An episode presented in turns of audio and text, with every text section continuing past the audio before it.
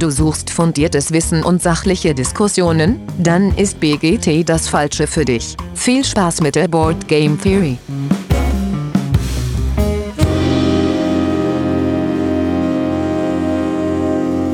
Ja, hallo liebe Hörenden da draußen in den Endgeräten. Schön, dass ihr wieder eingeschaltet habt zur Board Game Theory.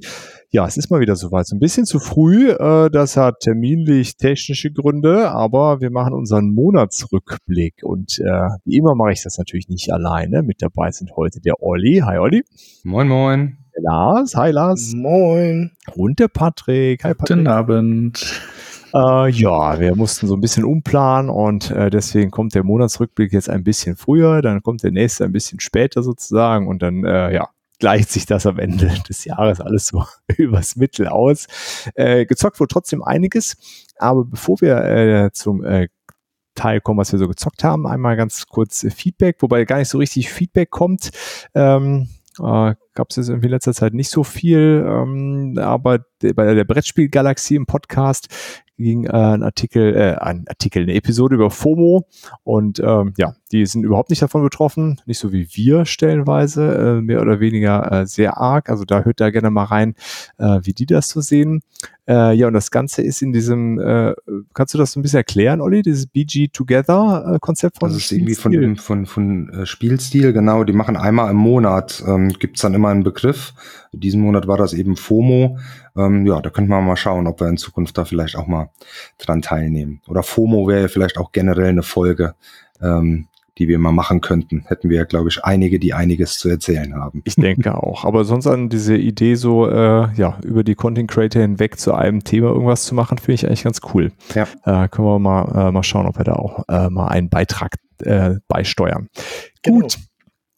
Ähm, dann Introfrage und da hat der Lars sich diesmal überlegt, äh, so eine ganz äh, religiös tiefgründige Frage, äh, nicht Minis oder Miepel, sondern äh, wie lagern wir denn unsere Spiele? Und Lars, du darfst auch direkt starten.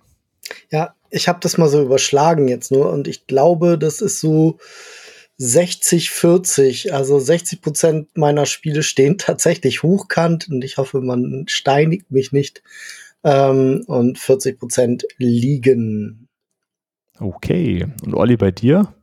Ja, ähm, was geht, steht hochkant. Ich finde das viel ähm, praktischer, weil ich es total beknackt finde, irgendwie Boxen aus äh, unter anderen Boxen rauszuziehen. Äh, und manchmal, wenn es nicht anders geht, vom Platz, weil ich natürlich auch immer, bei mir ist wirklich alles äh, kurz auf knapp und das ist manchmal so ein bisschen Tetris spielen. Äh, da sind auch ein paar ähm, äh, Boxen dann mal, die ähm, die äh, äh, dann liegen, aber die meisten hochkant. Okay, Patrick, bei dir? Ich muss die Cover sehen im besten Fall. Also wenn es wirklich schöne Cover sind, dann stelle ich sie auch so hin. Und natürlich auch das, was Olli gerade gesagt hat, will ich die Spiele wunderschön rausziehen können und nicht erstmal äh, quasi, ähm, wie heißt dieser Turm, aus dem man die Steine rausziehen muss und Jenga. alles fällt um? Jenga spielen, genau. ja, das muss sein. Also das äh, alles hochkant, bitte. Ja, äh, also ich äh, mache es meistens äh, horizontal und spiele dann halt Jenga. Äh, die Cover sehe ich grundsätzlich auch gerne, aber das ist, das ist alles gar nicht so einfach. Also weil das bei dem Cover, das, der, der Karton geht dann ja so ein bisschen aus dem Leim, wenn das da so vorne dran steht, je nachdem wie voll der gepackt ist. Ähm, also bei dem einen oder anderen Spiel ist das auf jeden Fall nicht so richtig gut und bei dem einen oder anderen Karton auch nicht. Da muss das schon ein bisschen fester sein, oder Patrick? Aber bisher hält noch alles. Okay. Ich habe, wenn ich so mal oben auf meinen Schrank gucke, da habe ich so die ein, zwei, drei Spiele, die kann man dann doch mal sehen, wie die von hinten aussehen. Ist schon kritisch, aber äh, ich, ich, ich mag es lieber, die dann so zu sehen. Du guckst halt meistens nicht von hinten drauf. Richtig. Aber ansonsten braucht man schon Inserts dann, ne? damit das da nicht Richtig. totales Chaos ja. gibt. Oder? Ja, genau. Also wenn ich da merke, da fliegt viel drin rum, dann besorge ich mir auf jeden Fall was, dass das im Karton selbst auch äh, eng anliegt alles. Okay, und Olli, du bist ja eh äh, Team Insert, ne? Wobei, es gibt ja einige, die dann sagen, ähm, Insert ist dann schon, also wenn du es jetzt in Plastikbeuteln hast, ist es ja egal, ähm, wenn du es hochkant stellst. Wenn du ein Insert dann benutzt, brauchst du halt ein, äh, wirklich ein gutes, weil es gibt einige Inserts und da hatte ich am Anfang auch so ein paar Fehlkäufe dabei. Da kannst du es dann nicht hochkant stellen, weil dann fliegt halt alles in der Box rum. Ähm, mhm. ja. Aber die guten mittlerweile, also bei ähm, jetzt so Folded Space, die sind meistens schon so designt, dass das alles so aufeinander aufsetzt, dass wenn der Deckel dann zu ist, dass dann auch alles äh, am Platz bleibt. Ja, das löst auf jeden Fall das Problem, dass es nicht so nach unten rutscht alles und dann die Box auseinanderdrückt, ne, mit Plastik. Äh, genau, das hast du ja dann nicht. Genau. Ja. Und Lars, bei dir hast du auch dann Inserts in den meisten Sachen drin oder wie, wie hast du es gemacht? Habe ich gar nicht so viel. Ähm, also meistens sind da doch so die, die von Anfang an drin sind, diese Plastikteile. Und ähm, viel ist in Tüten dann und deswegen rutscht es nicht. Also was, was schlimm ist bei mir, ist äh, tatsächlich dieses X-Men Mutant Rising, weil da ist passiert leider genau das, was du gesagt hast. Da fliegt immer alles nach vorne und unten und deswegen geht die Box gar nicht richtig zu.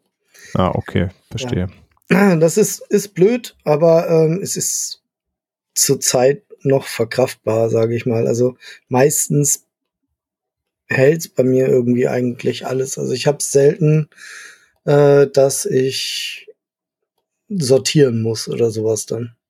Das ist okay. Nicht, nicht häufig.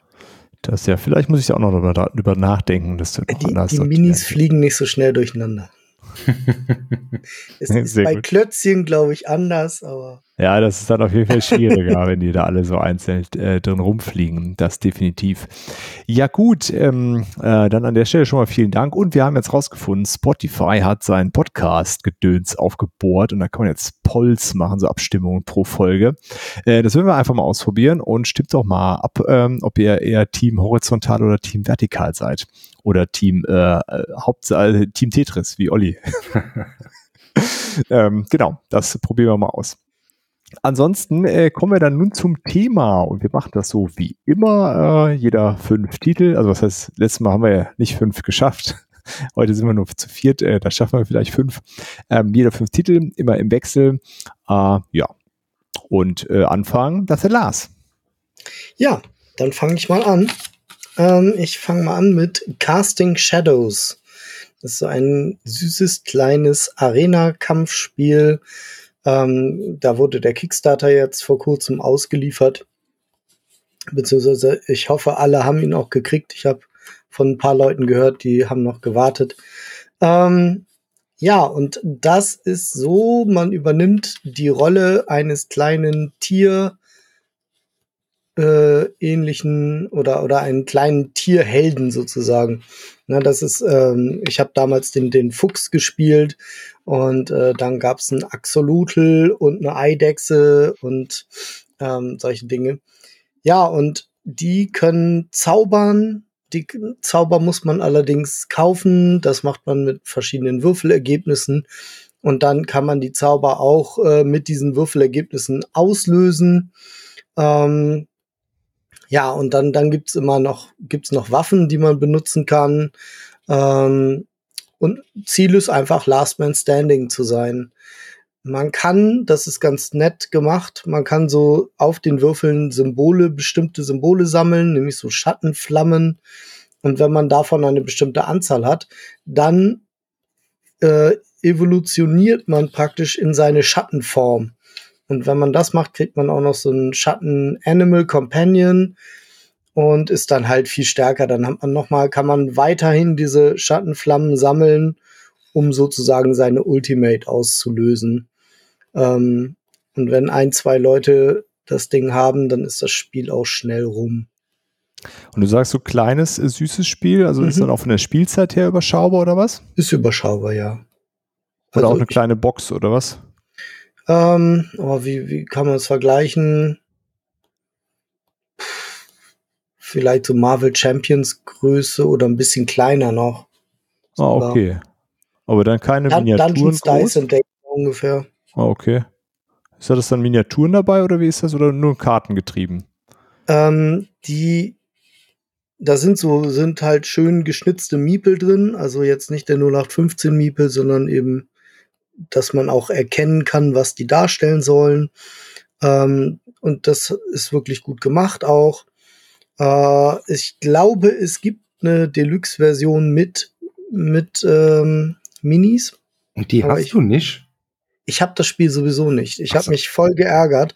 Ähm, wenn ich das irgendwie realisiert hätte, dass es das zu Becken gibt, hätte ich es gemacht und dann hätte ich natürlich die Minis genommen. also bei BGG gibt's ein paar Bilder mit Minis, da weiß ich aber nicht, hat die jetzt jemand 3D-printet ah, oder so, aber okay. ich glaube, das ist die Deluxe-Version äh, mit alles und die hätte ich natürlich genommen. Das ist klar. Ich sehe gerade, das sind nicht nur einfach Minis, das sind so Vinylfiguren. Crazy, ne? Ah, ja, abgefahren. Ja, das, ähm, das sieht wirklich sehr, sehr niedlich aus. Cool. Klingt ja, gut. Also das Artwork ist tippitoppi niedlich und ähm, ja, also hat mir sehr gut gefallen. War ein schnelles, unterhaltsames äh, Beat'em Up sozusagen. Sehr cool. Mhm. Casting Shadows, sehr schön. Äh, weißt du, ob es das im Retail gibt irgendwie oder kriegt man das nicht mehr? Ähm, ich glaube, das hat sich im Kickstarter ganz gut verkauft. Ich würde glauben, dass das auch in Retail kommt. Wie gesagt, ich war da leider in der Kampagne jetzt nicht groß involviert, deswegen weiß ich es nicht. Ich habe es halt nur bei einer Freundin gespielt, die das hatte oder hat. Und ähm, ja. Okay, verstehe. Ja, haltet doch mal die äh, Augen auf und vielleicht, äh, wenn du es irgendwann mal gefunden hast, Lars, kannst du ja nochmal davon berichten, äh, ob das im Retail Ja, oder wenn das einer unserer Hörer irgendwo im Laden sieht, dann könnt ihr mir gerne auf fbgkidzero auf Instagram eine Nachricht schreiben. Ja, genau. Und dann kommt der Lars vorbei und kauft das. oder so. Ja, cool. Also Casting Shadows, äh, das, das erste, was die letzte Zeit so gezockt wurde. So, und dann ist als nächstes Olli dran äh, mit einem äh, Nachtrag zum Wochenende von uns, nicht wahr? Genau, genau. Ein kleines äh, oder eine kleine gezockt Folge hatten wir ja schon, als wir übers Wochenende geredet haben. Ähm, aber ein paar Spiele, nach, die nach der letzten Aufnahme dann kamen, fehlen dann noch. Und ähm, eines war ein äh, Prototyp, das uns netterweise der Stefan Godot zur Verfügung gestellt hat. Und zwar ähm, Among Cultists. Ähm, da war das Crowdfunding ist ja schon ähm, schon durch dafür so ein Social Deduction Game, das an Among Us angelehnt ist. Das glaube ich ähm, ja, während Corona äh, ziemlich durch die Decke gegangen ist als mhm. äh, Videospiel. Äh, und ähm, hier haben wir dann ein Brettspiel mit einem mit einem ähnlichen Prinzip und einem Cthulhu-Thema drüber äh, ähm, gelegt. Also ähm, es gibt dann äh, ein paar Spieler. In unserem Fall, wir hatten, was waren wir? Wir waren eine siebener Runde. Da gab es zwei Kultisten quasi. Die äh, Patrick und ich waren die. Und man läuft da in so einem auf so einer Map rum und kann in Räume gehen und ähm, dort äh, so Karten äh, erstmal äh, ablegen, um nachher dann Bücher einzusammeln, um Hinweise quasi äh, einzusammeln, um die Kultisten zu ähm, enttarnen. Und ähm, ich fand's ganz cool. Der Einstieg war so ein bisschen holprig, weil wir hatten jetzt auch nur so eine so eine selbst ausgedruckte Regel, die, äh, äh glaube ich, ein bisschen holprig noch war und hatten dann äh, ein paar Missverständnisse. Generell, glaube ich, sind die Regeln aber easy. Das ist schon ein Ding, was man so ziemlich mit jedem spielen kann. Ich glaube nur, äh, man braucht erstmal eine Runde, um so den, worauf es ankommt, zu verstehen. Denn äh, es geht darum, dass immer wenn man eine Begegnung hat, man ist also mit einer anderen Person in einem Raum, legt man dem eine Karte auf ein, auf ein Deck. Und nur die Kultisten haben halt Karten, mit denen sie andere ermorden können. Und dann legt man die Karte dahin äh, und wenn die dann aber noch weitere Begegnungen mit anderen haben, legen die auch immer Karten drauf. Und man kann dann, auch wenn man mit jemandem im Raum ist, als Aktion sagen, hey, ich check mal, ob du überhaupt noch am Leben bist. Äh, und dann wird dieses Deck eben gemischt und dann guckt man und wenn da halt so eine, so eine Mordkarte drin ist, der Tod, dann spielt er trotzdem als Geist weiter, was schon mal ganz cool ist. Also es gibt keine ähm, Player Elimination und das ist ein ähm, sehr cooles Prinzip äh, äh, quasi, wie man so jemanden töten kann, wenn man mit ihm in einem Raum ist, aber das eben bei einem Brettspiel ist das ja schwierig umzusetzen äh, und das ist wirklich äh, toll gelöst. Das heißt aber ja dann, dass ja, vor allem, man kann ja darüber lügen, ne, ob man, ob derjenige noch lebt oder nicht. Genau, wenn ein Kultist kann dann auch sagen, hey, ich check mal, ob du noch lebst, äh, und äh, der kann dann auch lügen. Genau. Ähm, und das heißt dann aber auch, dass wenn man kein Kultist ist, dass man es eigentlich vermeiden sollte, viele Leute in irgendwelchen Räumen zu treffen, weil eben die Kultisten einen dann töten können. Und dann dachte ich so, als wir losgelegt haben, ja, damn, wie machst du das denn jetzt irgendwie? Weil man hat dann, man hat so Karten, da steht immer drauf, in welche Räume äh, darf man jetzt reingehen. Und die Kultisten müssen sich daran nicht halten. Auch da können die dann immer, äh, und da musst du dir aber irgendwie, ich dachte so, was lässt denn dir dafür ausreden, warum du jetzt jemand in den Raum musst? Ja, aber das mussten wir gar nicht, ne, Patrick? Weil ständig ja, ist irgendjemand zu uns in den Raum gekommen. und dann war das eigentlich relativ einfach. Ähm, äh, zu gewinnen, in dem Fall als, ähm, als die Kultisten. Ja, ja aber ich glaube, das sagen, einfach, also wir ja. sind natürlich so einem Gerücht da äh, äh auf den Leim gegangen, das weil stimmt, irgendwer ja. hatte dann erzählt äh, oder wir hatten irgendwie verstanden, diese Karten, von der Olli gerade sprach, wohin man gehen darf, da, da gibt es keine Doppelungen bei. Und dass es quasi ausgeschlossen ist, dass äh, in einer Runde äh, zwei äh, Spielende in den gleichen Raum müssen. So, und dann oder dieselbe Kombination. Du hast ja, ja immer mehrere zur genau. Auswahl. Du hast so eine exakt Auswahl. dieselbe Kombination, die würde es nie zweimal geben.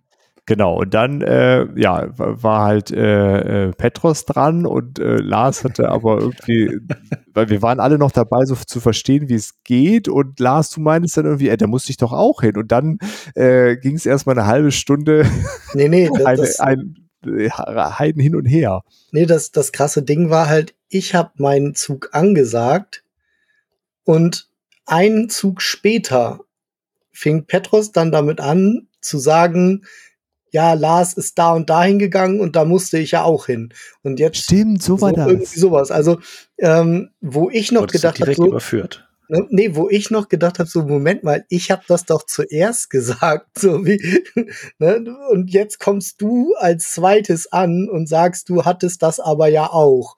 Das kam mir total fishy vor. Ähm, und, und für mich war es halt total, ja, für mich war es halt total halt, cool. Ja. Ich wusste ja, dass ihr beide es nicht sein könnt, aber ja. ihr hattet euch dann beide in Verdacht wegen, wegen, wegen dieser Sache. Und Petros genau. saß ja zwischen mir und Patrick und hat dann die ganze Zeit versucht, mich davon zu überzeugen, dass du es bist. Und dann immer gesagt, Olli, du weißt doch, wie gut ich in diesen Spielen bin. Glaub mir, er, er ist der Kultist, er ist der Kultist. Und ich dachte, Petros, ich weiß nicht sogar. Meint ja, doch, glaub mir, glaub mir. ich habe mich kaputt gelacht. Ich habe mich voll aufgeregt innerlich. So äußerlich habe ich versucht, so ein bisschen ruhig zu bleiben, weil ich dachte, ey, wer schreit, hat Unrecht, dann stehe ich nur doof da. Aber innerlich dachte ich nur so, du Sack, Alter, du hast, da, warum merkt das denn keiner, dass er scheiße laut? ja, was heißt merkt keiner? Das ist halt, äh, Petro ja. hat sich da extrem reingesteigert und dann so ist er ja auch dann, man kann ja dann so Abstimmungen machen, ne, äh, und dann quasi einen äh, proaktiv schon mal umbringen, wenn äh, alle dafür oder die Mehrheit dafür ist. Mhm. und dann ist er in diesen Raum auch rein und ich, ich mach das jetzt, ich stimme jetzt für den Lars. Haben wir das Spiel gewonnen? Wir haben das jetzt sofort gewonnen nach fünf Minuten. und äh, dann haben aber alle anderen gesagt, auf gar keinen Fall, wir enthalten uns. Und dann haben äh, hast du und Petros einfach äh, euch gegenseitig äh, beschuldigt und dann ist nichts passiert. Aber weil, äh, ja, wir uns da so ein bisschen drin verrannt haben, ist das halt völlig aus dem Ruder gelaufen. ja. Das war eine sehr und Alex, Runde. Alex hat das dann ja später auch nochmal, ne? Dann, dann hat, hab ich wieder angesagt, wo ich hin muss. Und dann meinte er so, ja, siehst du, bist doch der Kultist, äh, weil da muss ich jetzt gerade hin. Und dann hat er so, ey. Das lief auf jeden Fall extrem gut für uns, weil wir, wir mussten ja. gar keine Zwietracht äh, säen. Das habt ihr alle ganz alleine gemacht.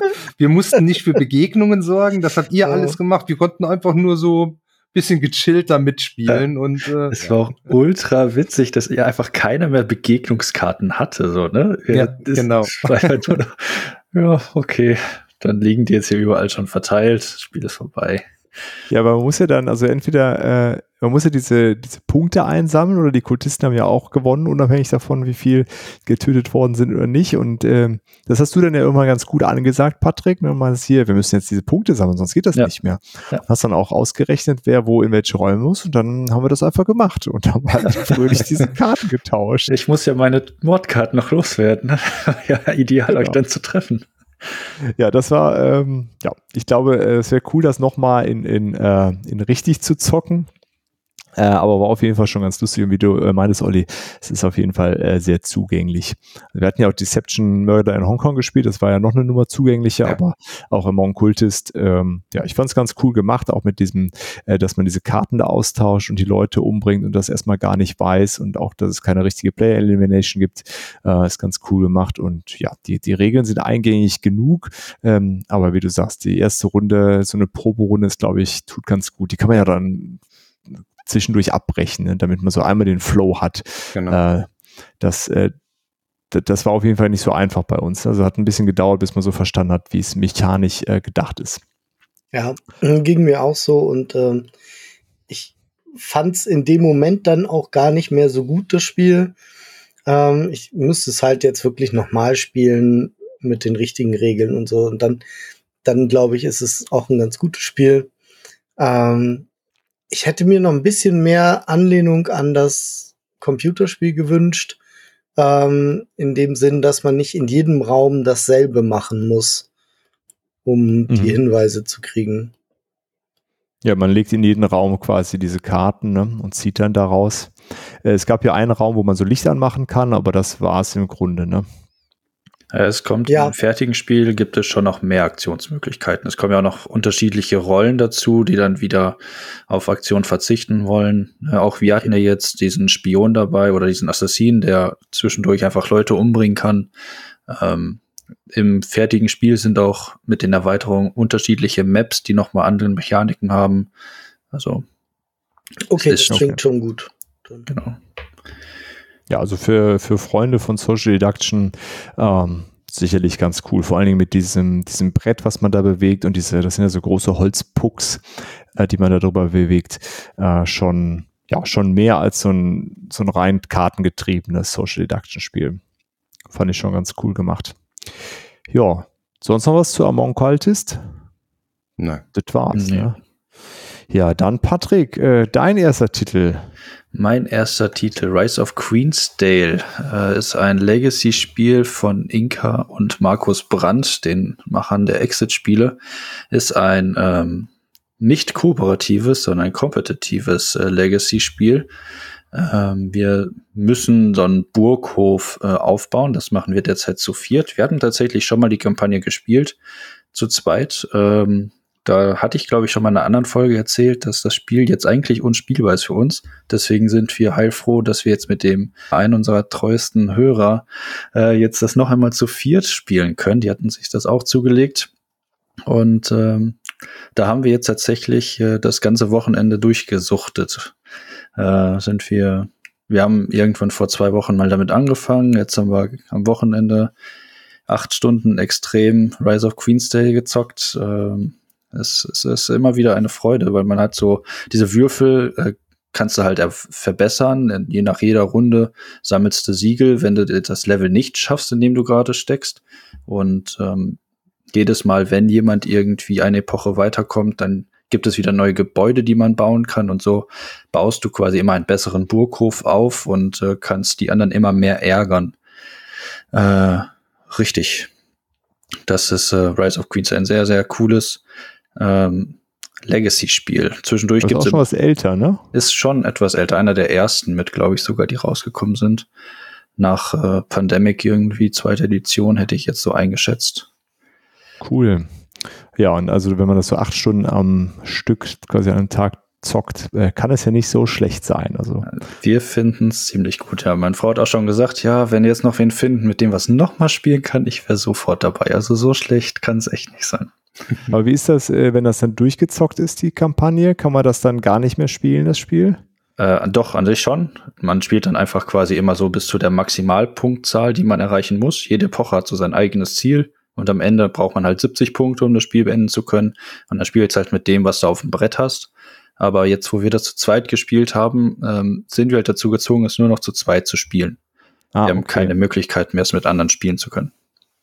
Ah, verstehe. Aber ihr könntet es quasi eure Kopie weiterhin zocken, aber halt dann als zwei Personen spielen. Genau. Verstehe. Richtig. Ja, sehr ganz cool, ne, wenn die äh, danach äh, weiterhin spielbar sind, diese, diese Legacy-Spiele. Ja.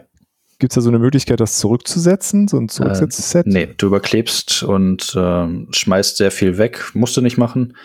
Ähm, aber ja, in der Regel äh, musst du schon sehr, sehr viel dann zurücksetzen, damit es möglich ist. Und die Würfel überklebst du halt auch komplett. Also, und die kannst du nicht nochmal draufkleben. Die Würfel bleiben okay. halt leider so. Okay, verstehe. Aber gut, aber wenn es danach ja weiterhin in der, ähm, in der Besetzung spielbar ist, die man, die man dann gewählt hat, ist ja auch okay. Ja, genau. Hat dann jeder seine eigene spezielle äh, Rise of Queensdale Variante. Ja. Das, das ist auch so, genau wie bei jedem anderen Legacy-Spiel, je nachdem, wie gut wir sind, äh, verändert sich das dann tatsächlich auch, welche äh, Aktionen wir ausführen müssen, beziehungsweise was wir für Aufgaben erfüllen müssen. Ja. Klingt sehr gut. Also ja, allein die Tatsache, dass ihr das irgendwie so viel am Stück gespielt habt, ähm, spricht ja schon für das Spiel, ehrlich gesagt. Ist ja nicht so, dass es euch an Auswahl fehlen würde, also daher. Äh, nee, wenn ich so hinter mich gucke, ich glaube, so ein paar Sachen stehen da. Genau, ja, cool. Ja, prima. Dann war das Rise of Queensdale und dann äh, starte ich mit meinem ersten Titel. Und äh, ja, den habe ich äh, im Grunde dem Lars zu verdanken, dem äh, ewigen äh, Predigen, dass das doch ein tolles Spiel ist. Ähm, ich hatte da auf der Spiel schon gedacht, ach, das sieht echt spannend aus, habe dann aber es doch nicht geholt. Äh, ja, aber nachdem der Lars immer wieder davon geschwärmt hat und äh, mich irgendwann darauf hingewiesen hat, es gibt noch so eine Nachbestellaktion ähm, von der Kickstarter-Kampagne, habe ich dann bei Keep the Heroes Out Cloud zugeschlagen und nicht auf die deutsche Variante ge, äh, gewartet. Weil auch da hat der Lars mir äh, zugesichert, das ist gar kein Problem, das ist im Grunde sprachneutral und äh, lässt sich prima zocken und genauso ist es auch. ist äh, ja vor knapp zwei Wochen äh, hier gekommen, ja nach dem nach unserem Brettspielwochenende war es äh, dann da. Äh, also klar, Regelwerk ist äh, auf Englisch, aber lässt sich echt gut ähm, gut lernen. Es ist auch kein komplexes System. Das Kampagnenbuch, man baut halt äh, so, so einzelne Szenarien auf, die kann man völlig frei spielen. Also die sind halt, die wachsen in der Schwierigkeit. Also es macht halt Sinn, am Anfang vorne anzufangen und sich nicht direkt Szenario 20 zu schnappen. Äh, aber im Grunde wird da keine Geschichte erzählt. Es ist immer so kleine äh, Flavor-Texte stehen da am Anfang. Äh, genau, und im Grunde ist das so eine Art Deck-Building-Mechanismus und äh, man bewegt sich mit seinen Monstern durch so ein Dungeon und muss versuchen, die Helden äh, draußen vorzuhalten. Und ich habe natürlich auf den Lars gehört und das äh, Gilden-Master-Pack geholt. Dann sind nämlich die Helden so kleine, schöne Holzmiepel. Ähm, ja, und dass der Lars mal Holzmiepel empfiehlt. Ja, ja aber ja, die sind echt die geil gemacht. Die Alternative wären Token gewesen. Das sind ja, kleine, genau. fummelige Papptoken. Nee, das ist, das ist echt, also da hast du schon recht, Lars. äh, da bin ich froh, dass ich auf dich gehört habe. Ähm, das, das lohnt sich total, auch die dann wegzuräumen. Allein das haptische durch die Gegend räumen dieser, dieser Figuren ist cool. Und auch cooler als Miniaturen, weil du die ganze Zeit eigentlich hin und her räumst. Äh, ja. ähm, dass Miniaturen hätten da keinen Mehrwert gehabt, finde ich. Und äh, so wenn, wenn Miepel so aussehen, ne, also das ist ja so von der, vom Aussehen her ist das ja so ein Level mit Root. Genau. Und wenn Miepel so aussehen, dann finde ich Miepel auch nicht so schlimm. Eigentlich ja, gar das nicht. Das passt schlimm. auch perfekt zu der Optik ja. des Spiels sonst. Ja, ne? auf das jeden Fall. echt schön ineinander. Ne, wenn da jetzt Minis drin wären, die man erst noch anmalen müsste oder dann halt oder grau lassen müsste, dann wäre das nicht so ein Augen, nicht so eine Augenweide, wie es mit den, mit diesen Miepeln ist. Genau. Das ist genauso bei dem anderen äh, Spiel von ihm, von dem Louis Brühe, das äh, Night Parade of a Hundred Yokai.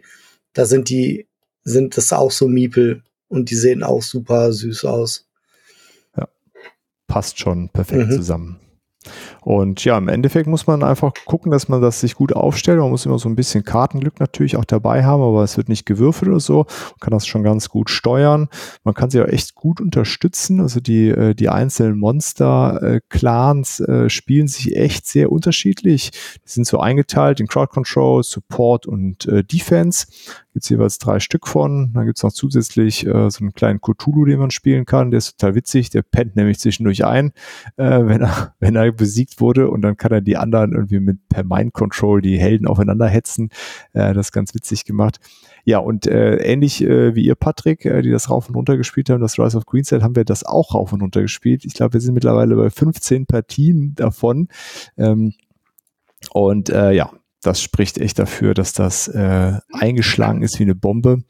Der, äh, der Jüngste bei uns hat zwischendurch auch einfach alleine gezockt und sich hier aufgebaut. Es stand einfach auch äh, tagelang hier rum und dann hat es einfach zwischendurch äh, mal eine, eine Partie gezockt. Entweder ein True Solo, aber das ist echt schwierig. Das ist dann mit zwei, äh, zwei Monstern mhm. gespielt. Mhm. Ähm, also alle, die da in der Spieleschmiede-Variante drin sind, könnt ihr euch drauf freuen. Ist echt ein richtig, äh, richtig cooles Spiel. Ähm, und ich, da sind 20 Szenarien ja dabei, aber man kann sich ja quasi selber Sachen ausdenken. Da sind auch so ein paar weitere Sachen dabei. In dieser Gildenmaster-Erweiterung kann man auch die Helden, kann ein äh, Spielender übernehmen. Ne? Hast du das schon mal gemacht, Lars? Nee, habe ich noch nicht gemacht. Also wir haben es noch nie mit einer Fünfergruppe gespielt. Ja. Ähm, und nee, als wir es, ich glaube, wir haben es zu dritt gespielt bis jetzt immer und dann waren wir immer alle Monster. Ja, ja, wir haben es bisher auch zu dritt gespielt und ja, bisher hatte auch noch keiner Lust, die Helden zu spielen. Aber ich glaube, das gibt nochmal eine nette ähm, äh, Abwechslung rein, weil dann haben die nämlich Fall. andere Fähigkeiten und sowas. Ähm, ja, cooles Teil. Kann ich definitiv empfehlen und äh, danke für die Empfehlung, Lars. Ich freue mich total, dass es euch gefällt.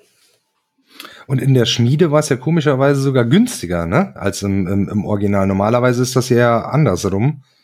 Ähm, Ja, wobei ich habe jetzt nachgeguckt, Oder also waren da Sachen nicht mit dabei? Nee, nee, das ist alles mit dabei, aber so viel, obwohl, äh, warte, bei der Schmiede sind sogar Sleeves dabei. Also ja, es ist ein bisschen günstiger, aber mit dem Dollarkurs, im Grunde habe ich das gleiche bezahlt, plus Versand halt. Äh. Okay.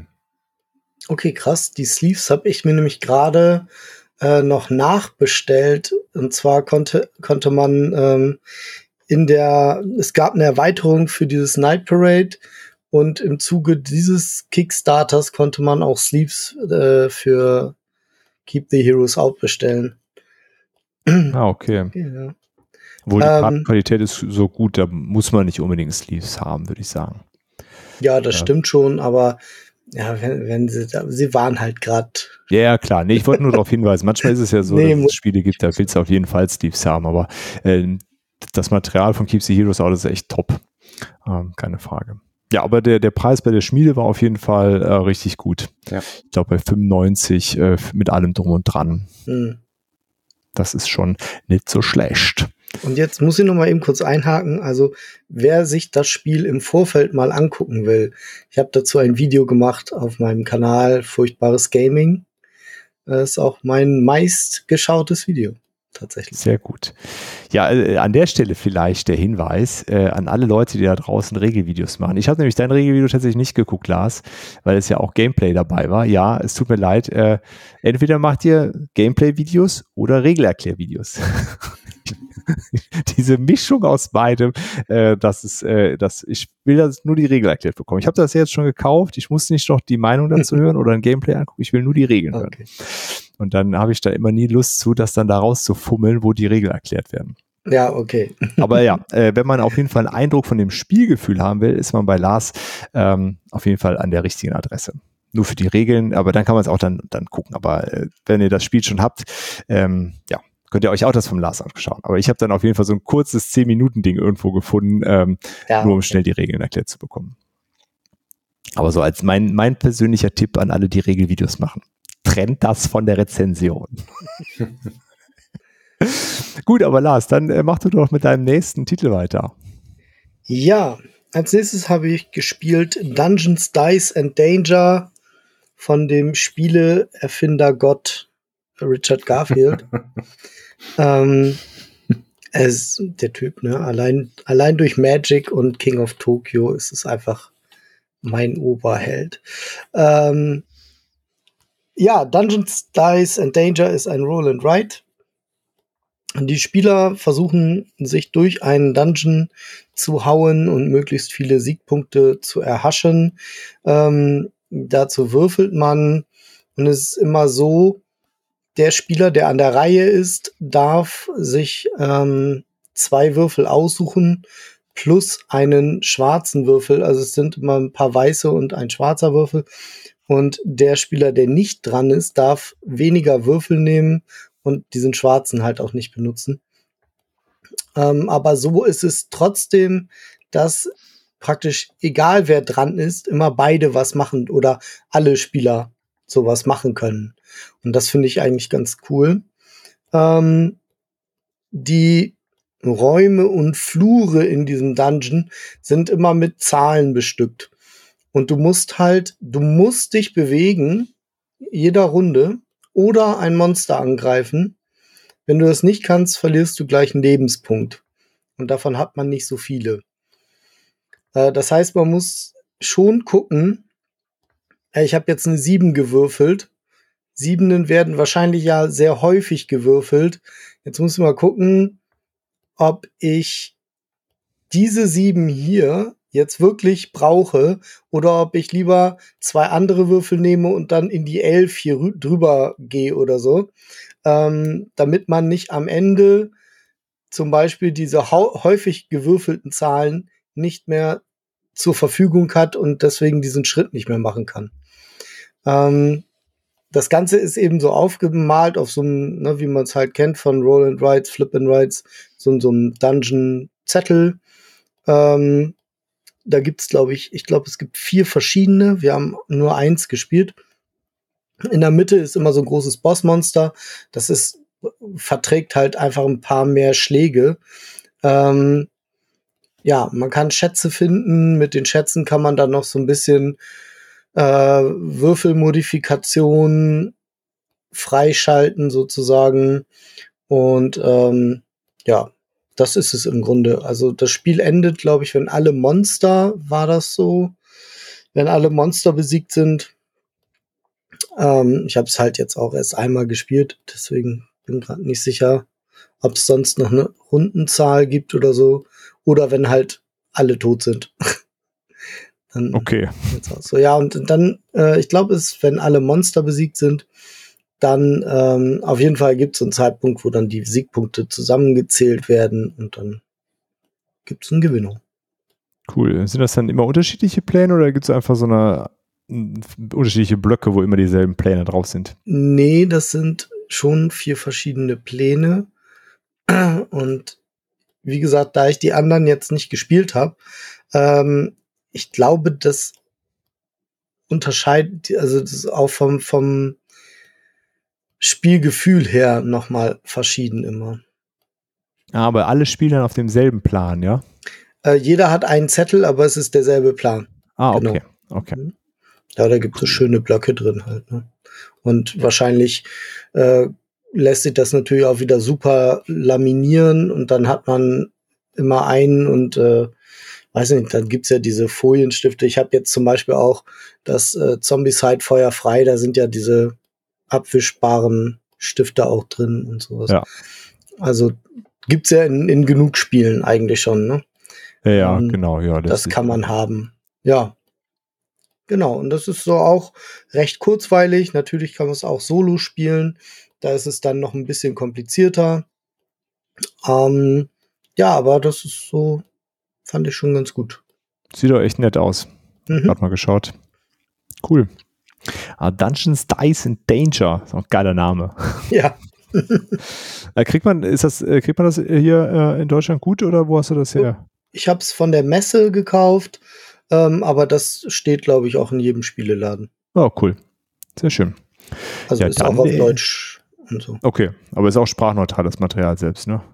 Oder? So ja, die Regeln halt, aber das Material, ja, klar.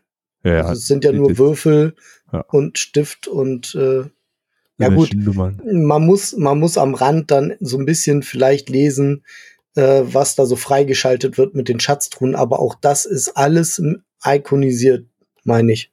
Ja, so, sieht also auf jeden Fall recht ja. sprachneutral aus, also im ja, Zweifel, Äh, wenn einen das nicht so sehr stört. Geht das auch? Genau, aber das müsste eigentlich überall erhältlich sein. Cool. Ja, dann äh, hat der Olli den nächsten Nachtrag zum Wochenende. Genau. Und dann ist aber Schluss. Das ähm, tatsächlich allerletzte Spiel, ähm, was wir dann gespielt haben, ähm, noch zu, zu dritt mit, mit, mit Alex und Patrick, war dann Planet Apocalypse. Äh, da hatte ich ja auch, glaube ich, schon mal in einer Gezockt-Folge drüber geredet, ist ähm, von Peterson Games. Ähm, auch wieder eins mit äh, total wahnsinnigen Miniaturen, ähm, ähnlich wie ja. bei Cthulhu Wars. Mhm. Äh, aber hier noch, noch abgedrehter. Ähm, thematisch hat sich irgendwie äh, das Höllentor geöffnet äh, und äh, da strömen Dämonen raus und wollen eben die, die Erde zerstören und wir sind so die, äh, der letzte Widerstand ähm, und auch alles so bisschen abgefrackte Helden. Ähm, also jeder der Helden ähm, die es da gibt, hat eine Spezialfähigkeit, aber hat aber auch so eine so eine negative äh, äh, Sache, also eine, ähm, die ihn bei irgendwas eben hindert.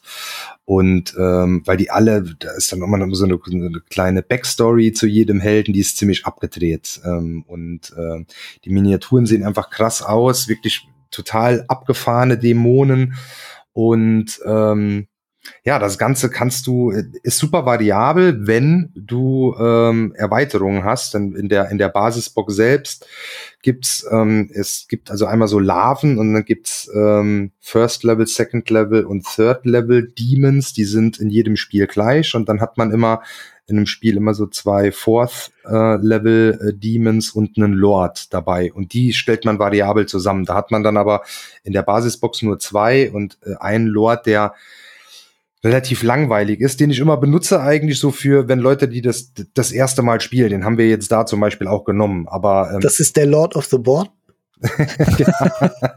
genau, genau. Sehr gut, Lars. Ja. ja, stimmt, äh, genau.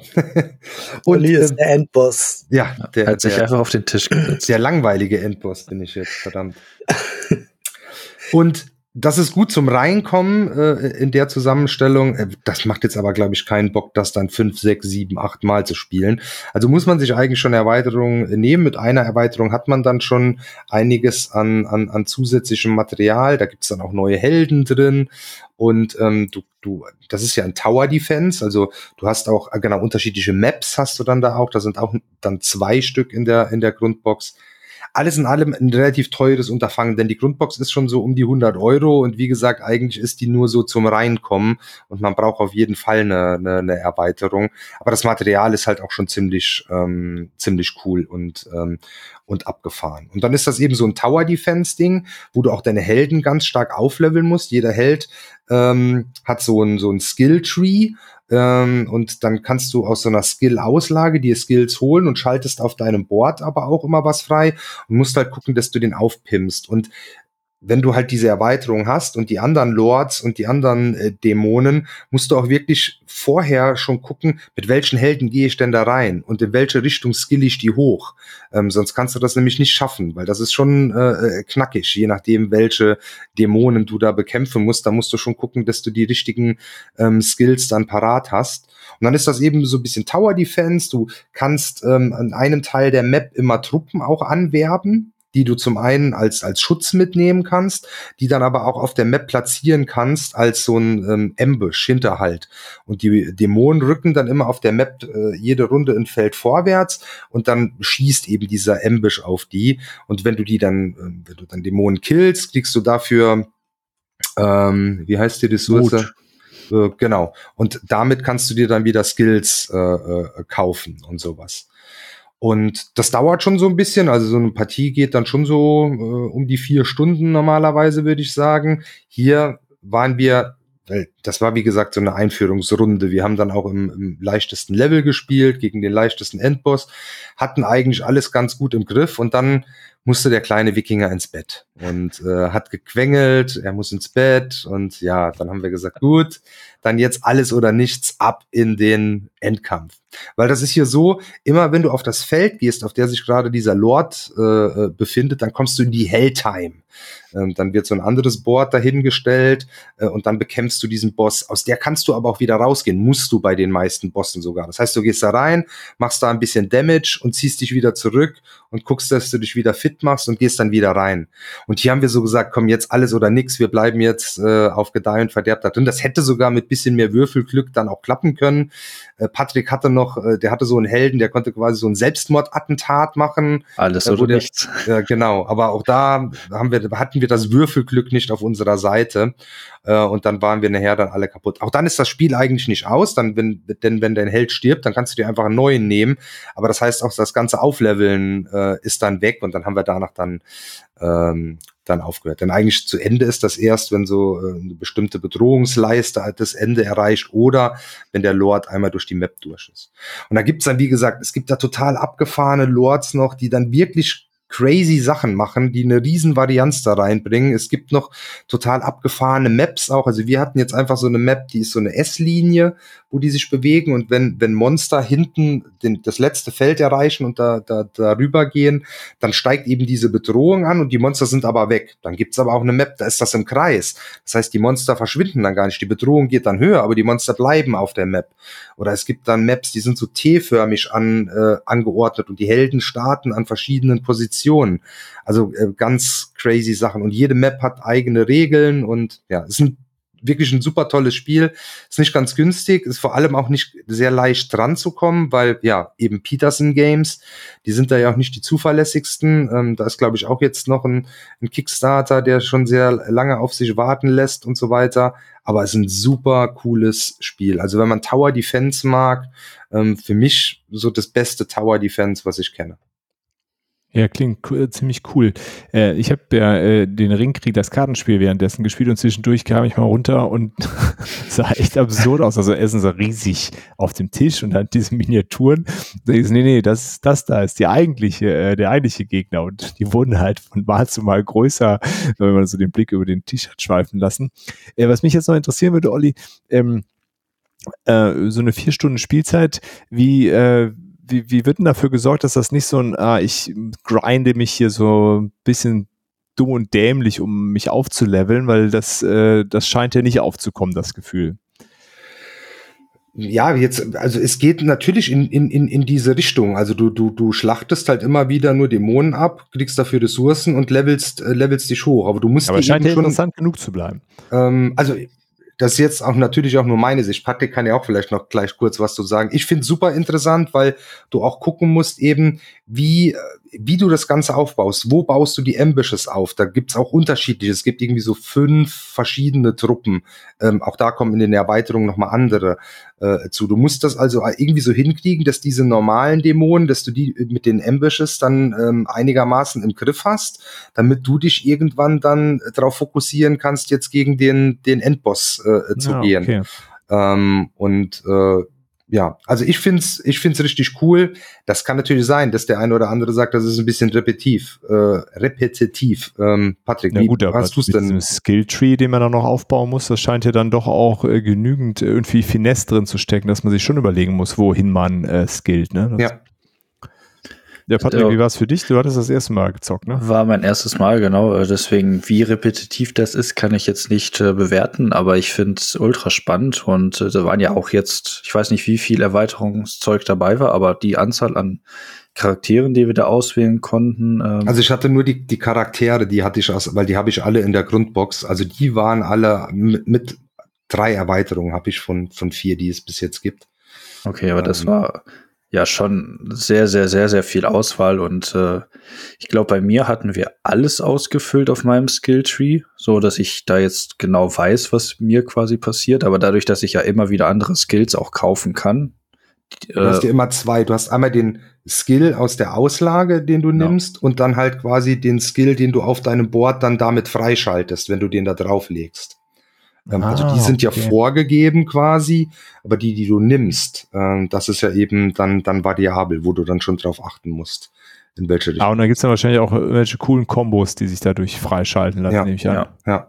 Ja, ich hatte ganz viel, dass ich meinen Würfel halt verbessern kann und extra Würfel kriege und am Ende eben mein Selbstmordkommando, wo ich dann irgendwie so ein Pool aus zwölf Würfeln hatte, die eigentlich äh, dafür sind, dass man jeden Gegner erstmal zerstören kann, aber Gut, wenn man nicht gut würfelt, dann bringt das halt auch nichts.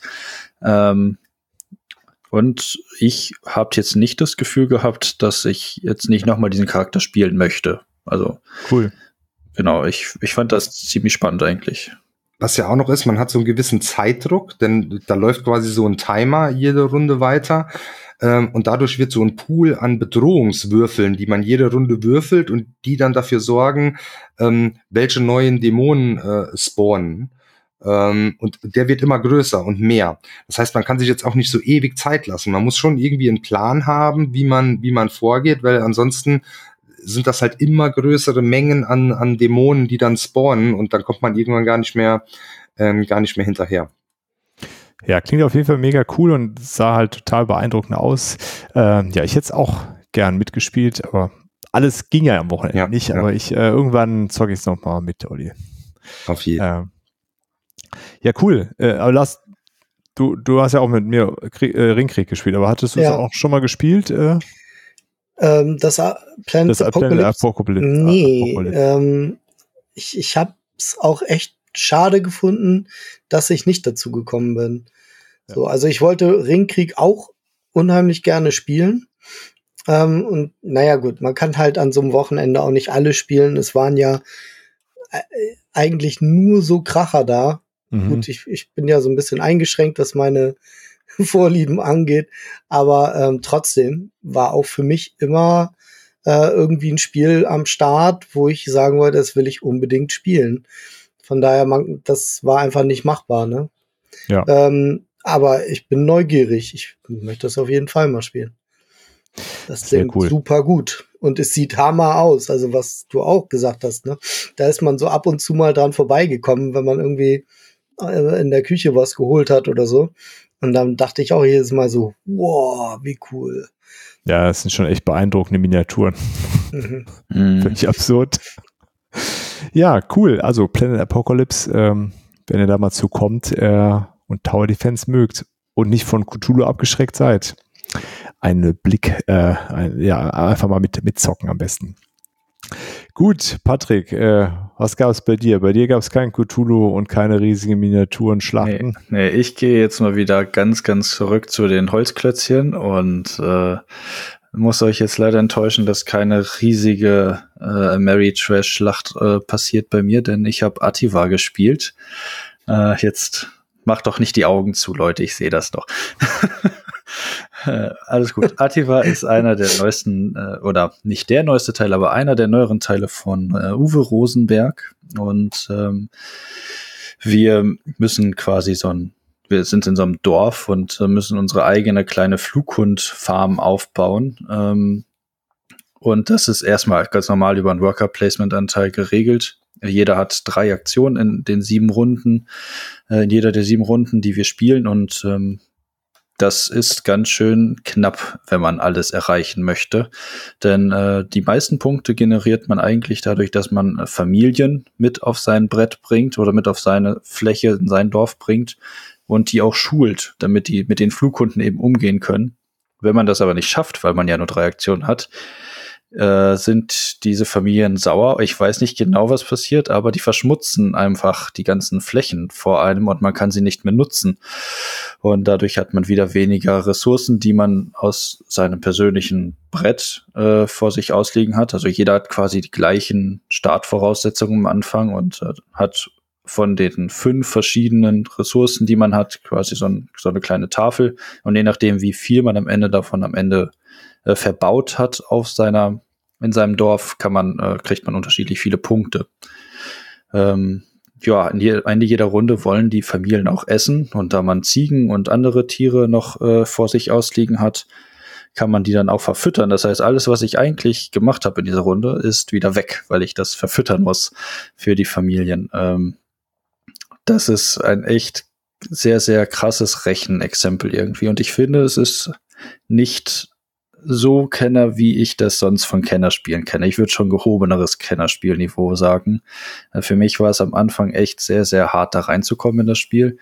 Aber mittlerweile, jetzt habe ich es mehrmals solo gespielt, jetzt auch mehrmals in diesem, in der letzten Zeit auch äh, gegen andere gespielt, zu dritt, zu viert.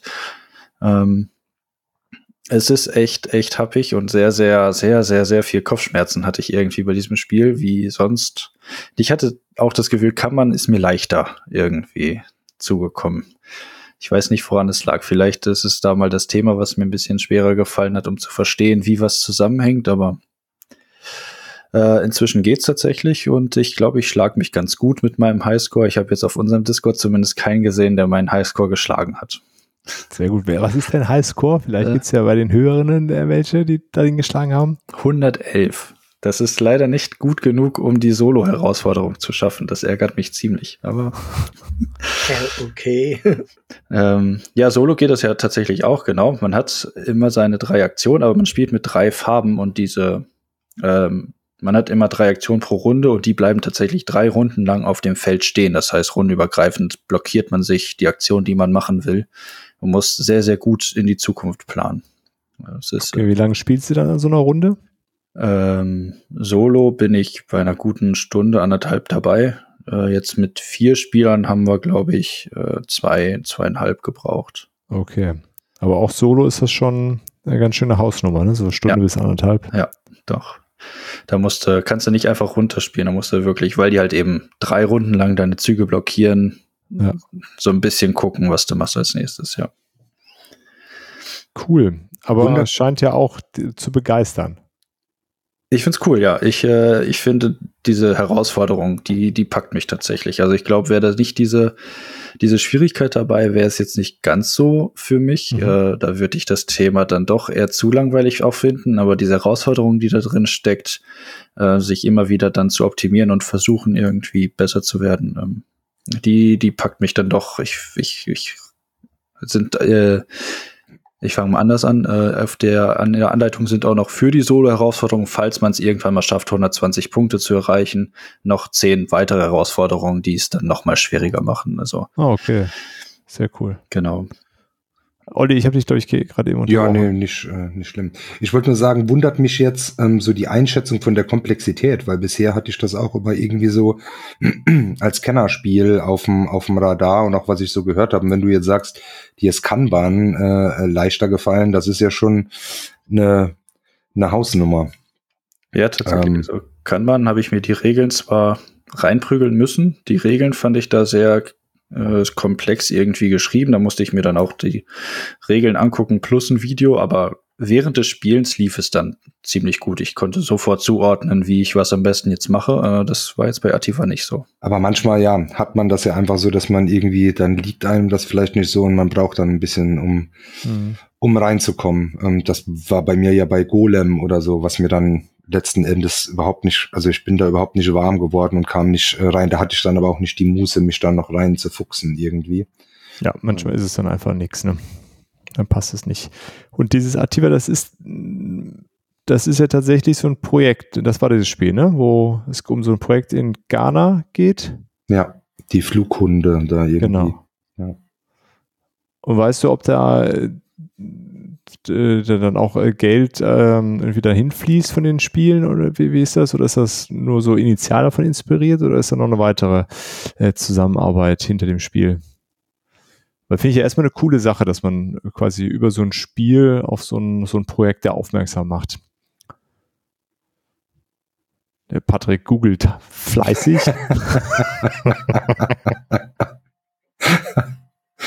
Und der hat auch sein Mikrofon, glaube ich, ausgestellt. Wundert sich, Wann habe ich das gemacht? Keine antwortet. Warum mache ich das? ich habe keine Ahnung, ist das irgendwie eine Taste, die ich hier drücke? Ich check's nicht. Nee, also ich weiß dazu nichts, ob die äh, irgendwie noch so ein Spendendings haben. Okay. Ähm, genau, da habe ich jetzt auch nichts irgendwie in dem Spiel selbst. Es war so ein kleines äh, Beilegeheft. Ähm, aber es ist jetzt nichts irgendwie beschrieben, kauft das Spiel und wir spenden da so und so viel hin. Okay, aber naja, ist ja schon mal ganz cool, auf sowas äh, aufmerksam zu machen und das mal so ein bisschen spielerisch auch näher zu bringen. Finde ich eine schöne Idee. Richtig. Cool, das war Atiba bei dir. Hm? Das Dann war Atiba. Mache ich weiter. Ich mache wieder hier Ameritrash Miniaturen Schlacht Würfelfest. Nice. Den ganzen Kram. Und wir haben äh, Arcadia Quest äh, wieder rausgeholt oh. und äh, wieder durch, äh, sind das gerade dabei durchzuzocken. Haben jetzt die äh, ersten vier äh, Szenarien. Das ist ja, man spielt immer sechs Szenarien, um diese Kampagne durchzuspielen. Und äh, ja, das ist einfach, also das ist so ein geiles Spiel und das gefällt auch hier zu Hause einfach allen so richtig gut. Ähm, man muss das, diese Kampagne spielen. One-Shot ist das doof. Also das kann man zur Not auch machen, aber äh, das, das Coole bei dem Spiel ist also, worum geht's? Wir haben so eine Art Dungeon Crawler und jeder spielt so ein Team, eine, eine Gilde aus äh, Helden und Heldinnen, drei Stück an der Zahl. Äh, die stellt man sich zusammen, da hat man auch noch so ein paar Startgegenstände und bewegt sich halt durch so ein Dungeon und muss halt äh, verschiedene Questen erledigen, unter anderem äh, irgendwen von dem gegnerischen Team umballern auf den Kopf hauen oder was auch immer. Und ähm, ja, das äh, Szenario endet, sobald einer der Spielenden eben drei Questen erfüllt hat. Davon muss mindestens eine, eine Spieler gegen Spieler Quest sein, also irgendein anderes Team mal ausgenockt haben. Äh, ja, und ansonsten rennt man rum und würfelt und tut und macht und sammelt Zeug ein. Und am Ende eines jeden Szenarios kann man halt, äh, ja, Dinge einkaufen. Das ist so ein ganz einfaches Drafting-System. Man kriegt sechs Karten, nimmt zwei, reicht die dann weiter, bis jeder da einmal welche gesehen hat und darf dann drei kaufen. Ähm, Und das ist halt cool, ne, die dann immer weiter zu aufzuleveln und äh, irgendwelche Kombos zusammenzubauen. Und man kriegt dann halt auch Gegenstände in diesen Szenarien, je nachdem. Und dann gibt's dann auch die Möglichkeit, äh, wenn du den Troll in dem einen Szenario besiegt hast, dann kriegst du irgendwann in einem anderen Szenario, äh, darfst du halt in die Schatzkammer von dem Troll als einziger und dir da nochmal Loot ähm, einsammeln. Ähm, ja, deswegen funktioniert das meiner Meinung nach besonders gut, wenn man dieses, äh, diese Kampagne eben zockt. Ähm, ja, weil sonst müsste man, also man kann natürlich immer eins von den ersten spielen, aber die sind halt nicht, also die sind ja relativ leicht und nicht so richtig spannend, weil man nicht so richtig coolen Kram hat. Und wenn man eins der schweren spielen möchte, dann müsste man sich sozusagen sein, seine Ausrüstung zusammensuchen. Da das gibt's aber auch. eine Regel für. Ja. Dass du das den geht. Schwierigkeitsgrad entsprechend ausgestattet startest. Aber das ist, äh, das haben wir auch schon gemacht, so ist nicht. Ähm, aber es ist auf jeden Fall cooler, wenn man es einfach durchzockt. Und ja. Ja, Geht ich halt weiß nicht, bei uns, bei uns hat es halt nicht so gut hingehauen, ähm, weil wir immer an so einen Punkt gekommen sind, meistens so bei Kampagne 4 oder danach vielmehr, dass irgendjemand komplett abgeschlagen war und ja, der konnte dann in den, in den äh, weiteren Dungeons die Monster gar nicht mehr angreifen.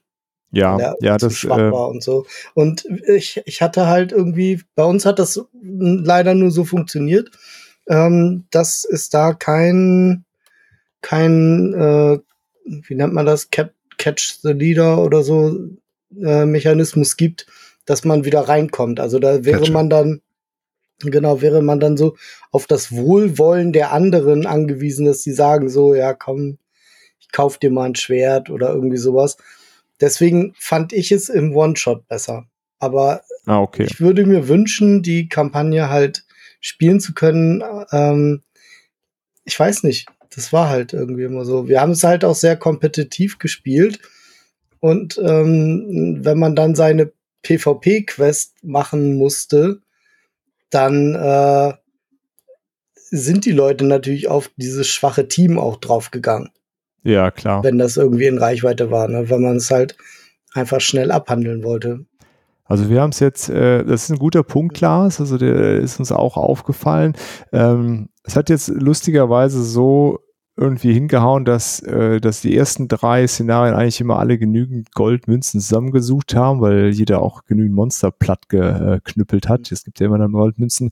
Aber dann haben wir äh, jetzt nach dem vierten haben wir gesagt, ach komm, ist egal. Jeder kann halt drei Gegenstände kaufen und wenn die Kohle halt nicht passt, äh, wir haben das dann untereinander einfach durchgetauscht, ja. ne, so ein bisschen. Ja, das dann ist auch, dann weil äh, dat, ob das jetzt ähm, das, das ändert für mich nichts an dem Spielspaß, weißt du, das wäre so auch mein Tipp an alle, die das ausprobieren und vielleicht das gleiche äh, Erlebnis haben, wie, wie du hattest, Lars.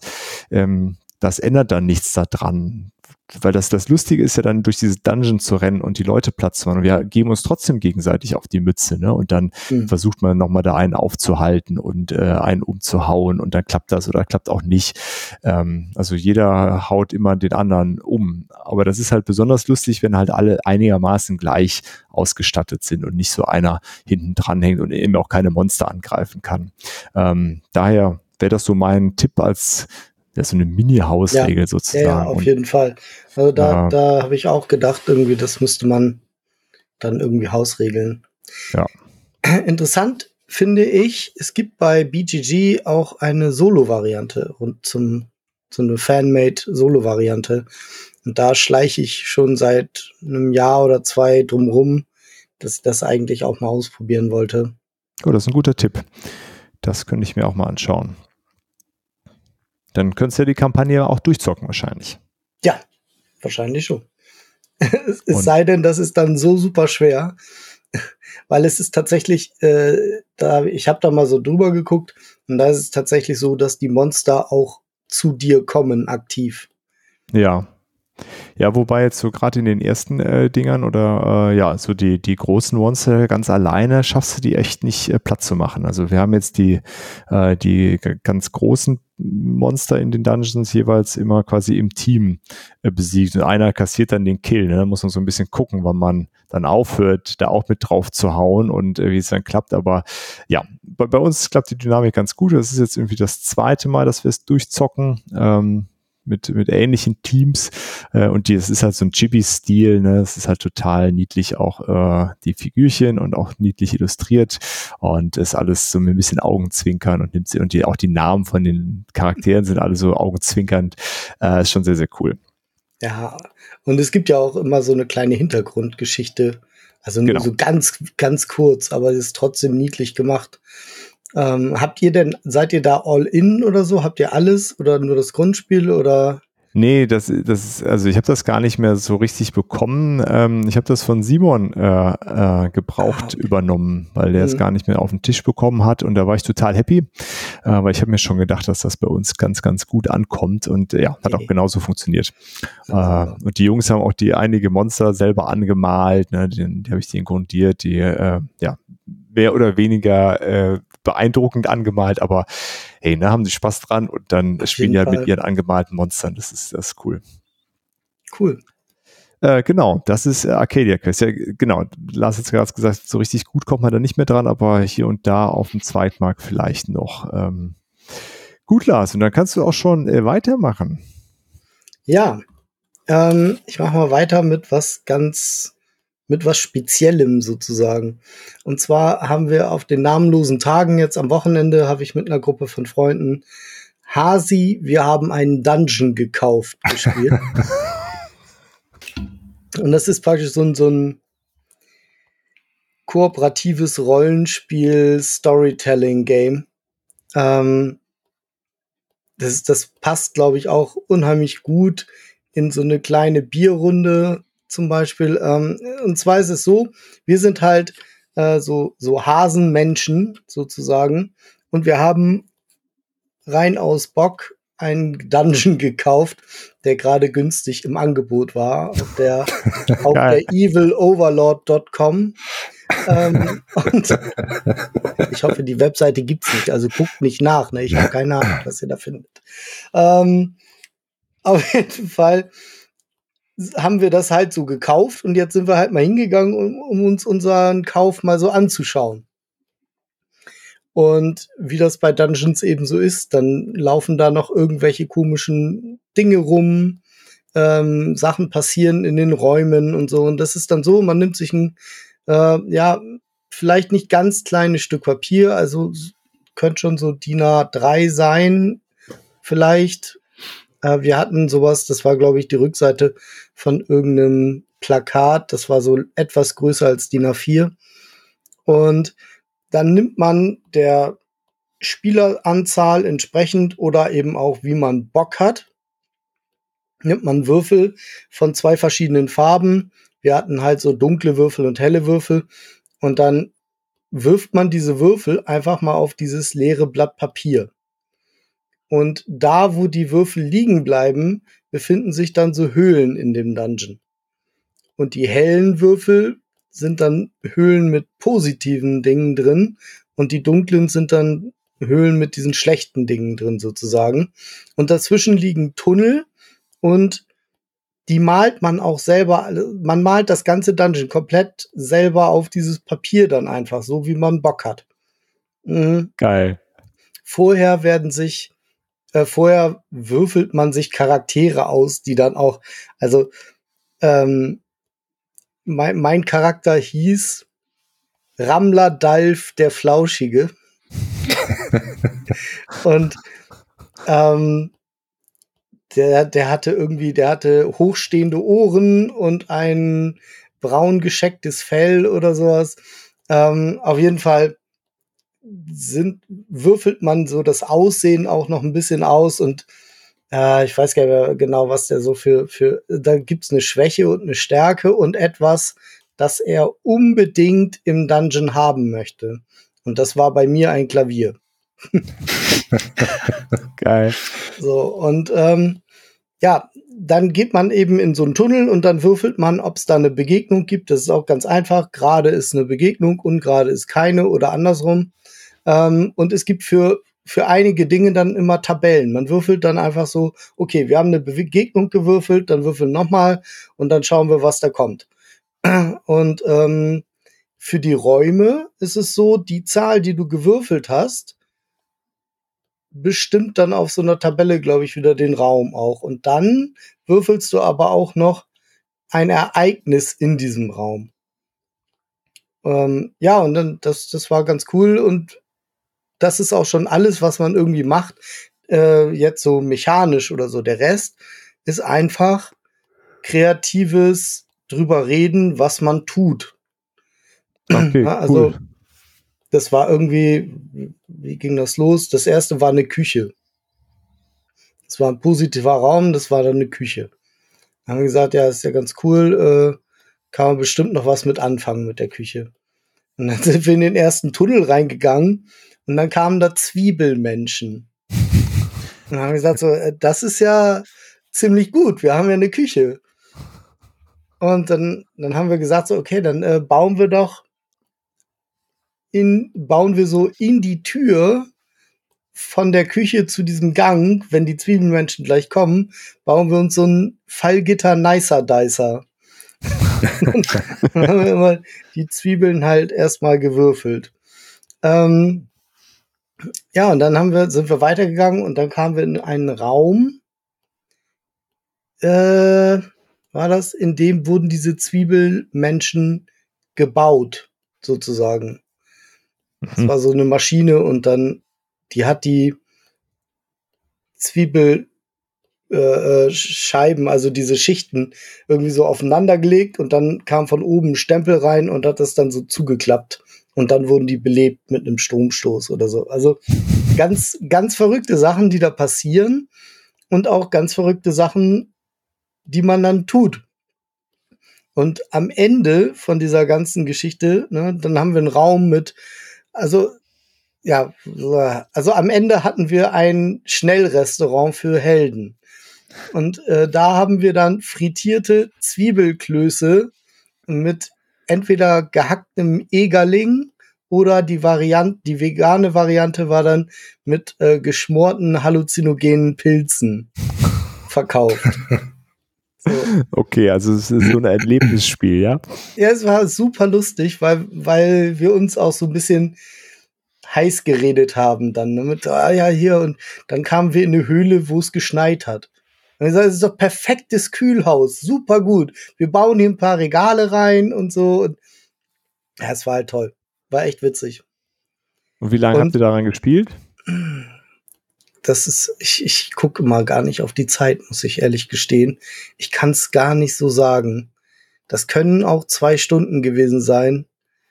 Ähm, aber es war einfach so eine schöne, schön verbrachte Zeit. Das war mir egal in dem Moment halt auch, ne? Oder man hat gar nicht die Idee gehabt, so zu gucken, wie lange geht das denn jetzt?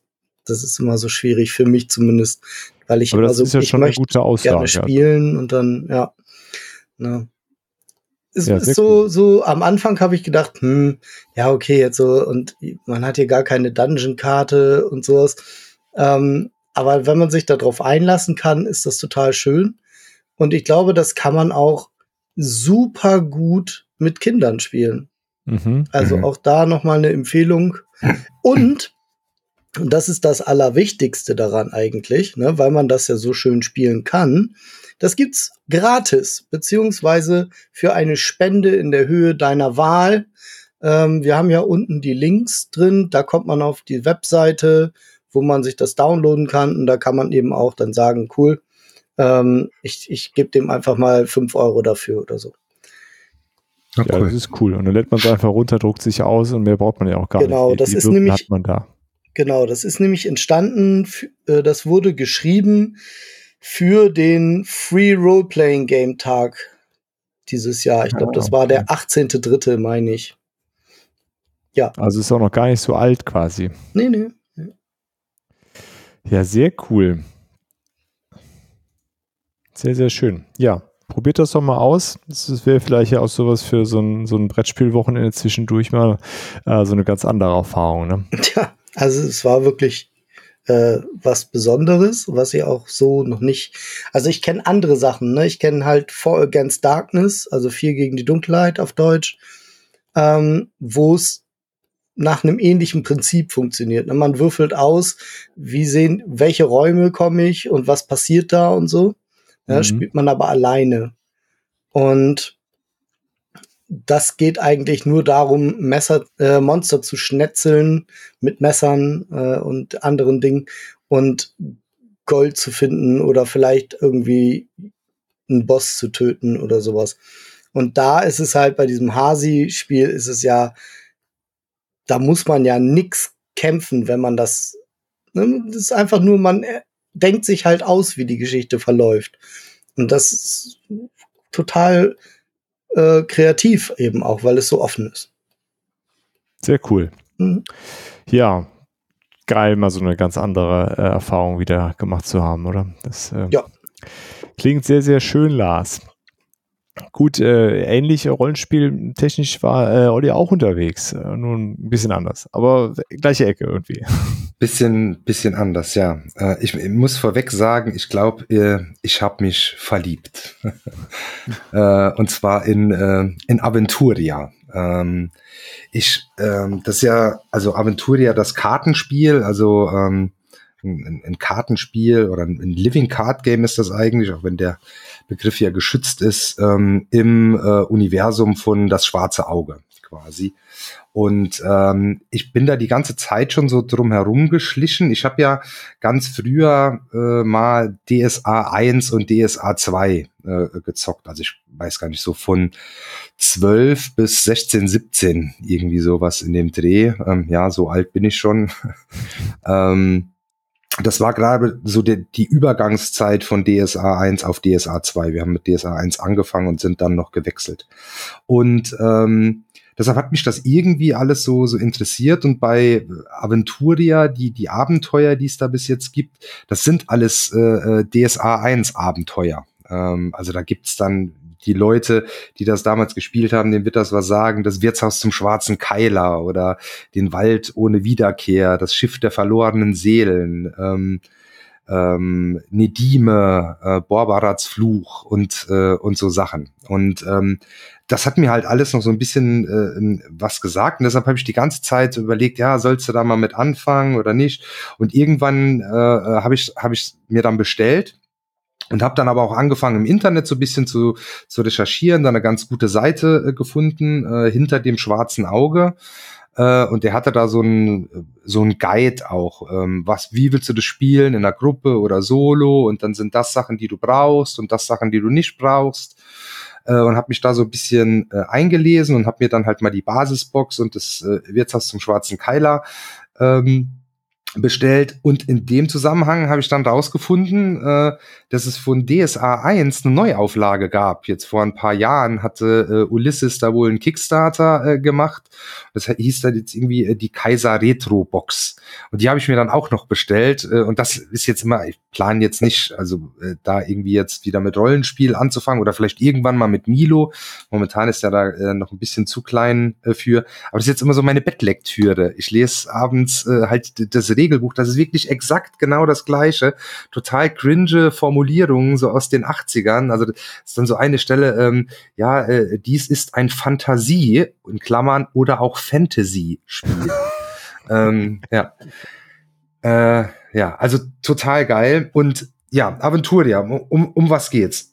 Das Ganze ist ursprünglich mal entwickelt worden äh, von dem Lukas Zach und Michael Palm. Ähm, und ich glaube auch mal entwickelt worden als so ein Duellspiel à la Magic. Also, dass du eben äh, äh, Helden aus das schwarze Auge hast und dir mit denen gegenseitig so bisschen auf die Mappe hauen kannst. Auch mit, mit Deckbuilding. Ähm, baust die eben ein Deck zusammen und dann relativ klassisch spielst du halt, äh, du kannst Karten ausspielen, die du dann als Ausdauer heißt das da, also das sind deine Ressourcen, damit bezahlst du wieder andere Karten und äh, spielst dir dann Waffen aus und eine Rüstung und kannst dann angreifen. Die Angreif Angriffe ist dann wie beim das schwarze Auge üblich mit einem mit einem W20 ähm, ja, so war das ursprünglich mal gedacht. Und der Teil ist eigentlich gar nicht so cool, weil da gibt es, glaube ich, in dem Bereich bessere. Dann haben sie aber da drauf noch so einen Abenteuermodus gesetzt, wo du dann eben kooperativ spielst. Und da kannst du die Helden nehmen. Die Kampfregeln sind da die gleichen wie in dem Duellmodus, nur dass du eben halt dann gegen kooperativ gegen Monster kämpfst.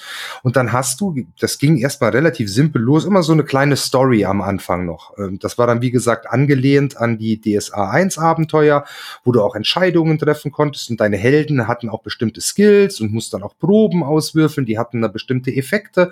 Und irgendwann kamst du dann zu einem Endkampf. Da war dann ein Boss und irgendwie Schergen und dann hast du eben in diesem also das, das mit der gleichen Mechanik, wie dieses Duell funktioniert hat, dann eben gemeinsam gegen diese Monster äh, gekämpft. Und am Ende war es dann so, wenn du gewonnen hast, hast du noch irgendwie eine Belohnung gekriegt, also konntest du dein Deck noch aufbessern ähm, und konntest dann weitere Abenteuer. Also du konntest das auch in so einem Kampagnenmodus spielen. Relativ simpel, einfach so ein paar Karten mit rein, du konntest deine Skills aufbessern.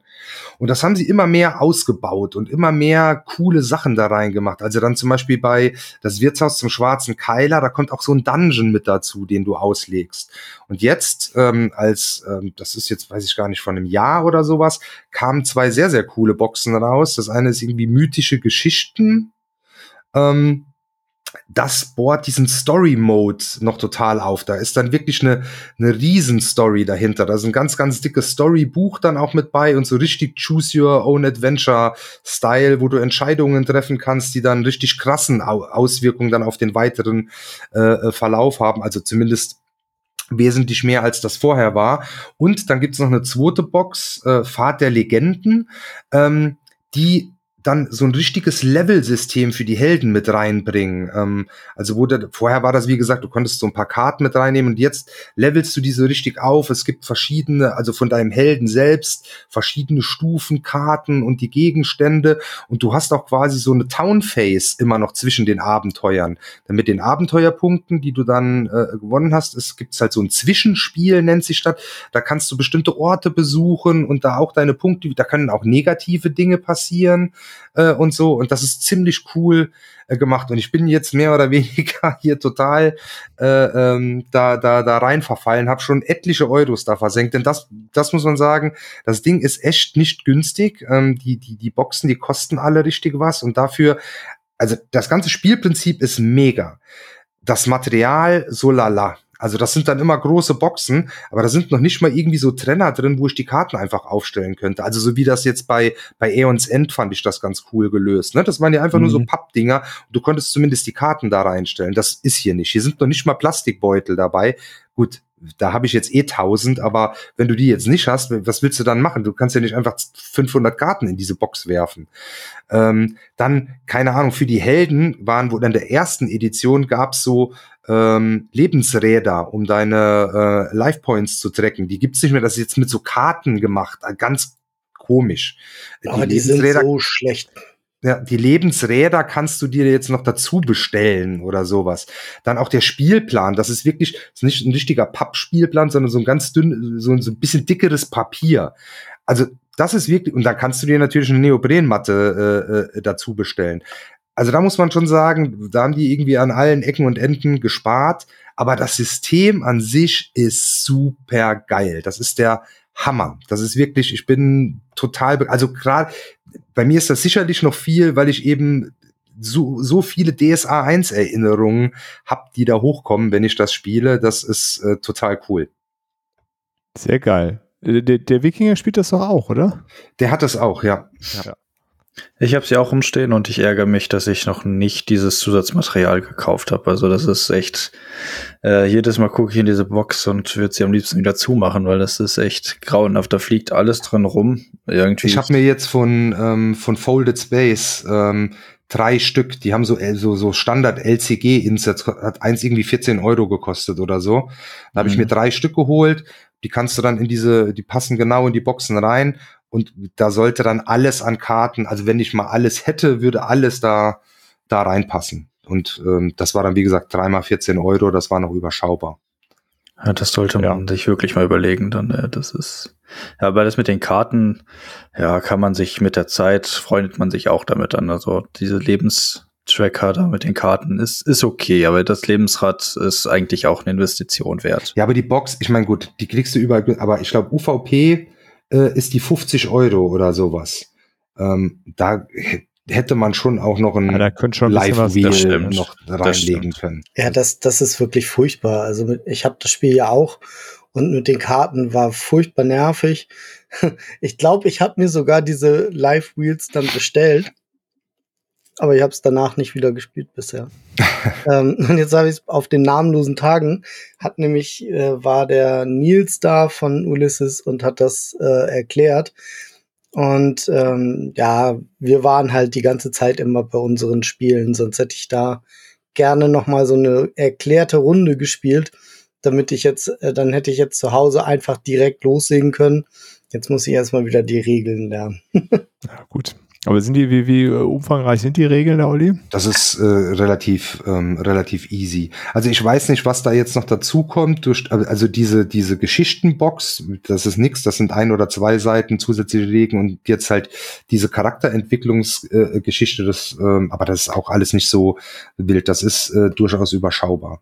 Und das hat dann halt schon ähm, jetzt gerade mit diesen beiden Ergänzungsboxen äh, äh, ist das schon so ein also das kann man auch sehr stark rollenspielmäßig spielen dann. Ähm, ja, und das finde ich irgendwie, also ich, ich, bin im Moment total, total geflasht, wirklich. Also gerade diese, diese zwei, zwei neuen Boxen, ähm, die eben halt mehr Story reinbringen und richtig coole Charakterweiterentwicklung. Das ist wirklich toll. Und dann ist auch, genau, das ist ja dann auch wichtig, weil du hast ja die ganzen Abenteuer äh, schon, dass die würden ja eigentlich nicht mehr funktionieren, dann wenn ich da mit einem total hochgelevelten äh, Helden mhm. reinkomme. Und da sind in der Box dann auch sowas, dass du jedes Abenteuer dann anpassen kannst, je nachdem, wie gut dein Held gerade ist. Also der die ganzen, auch schon bestehenden Abenteuer dann skaliert. Das ist ja geil. Ja. Okay, das klingt echt gut.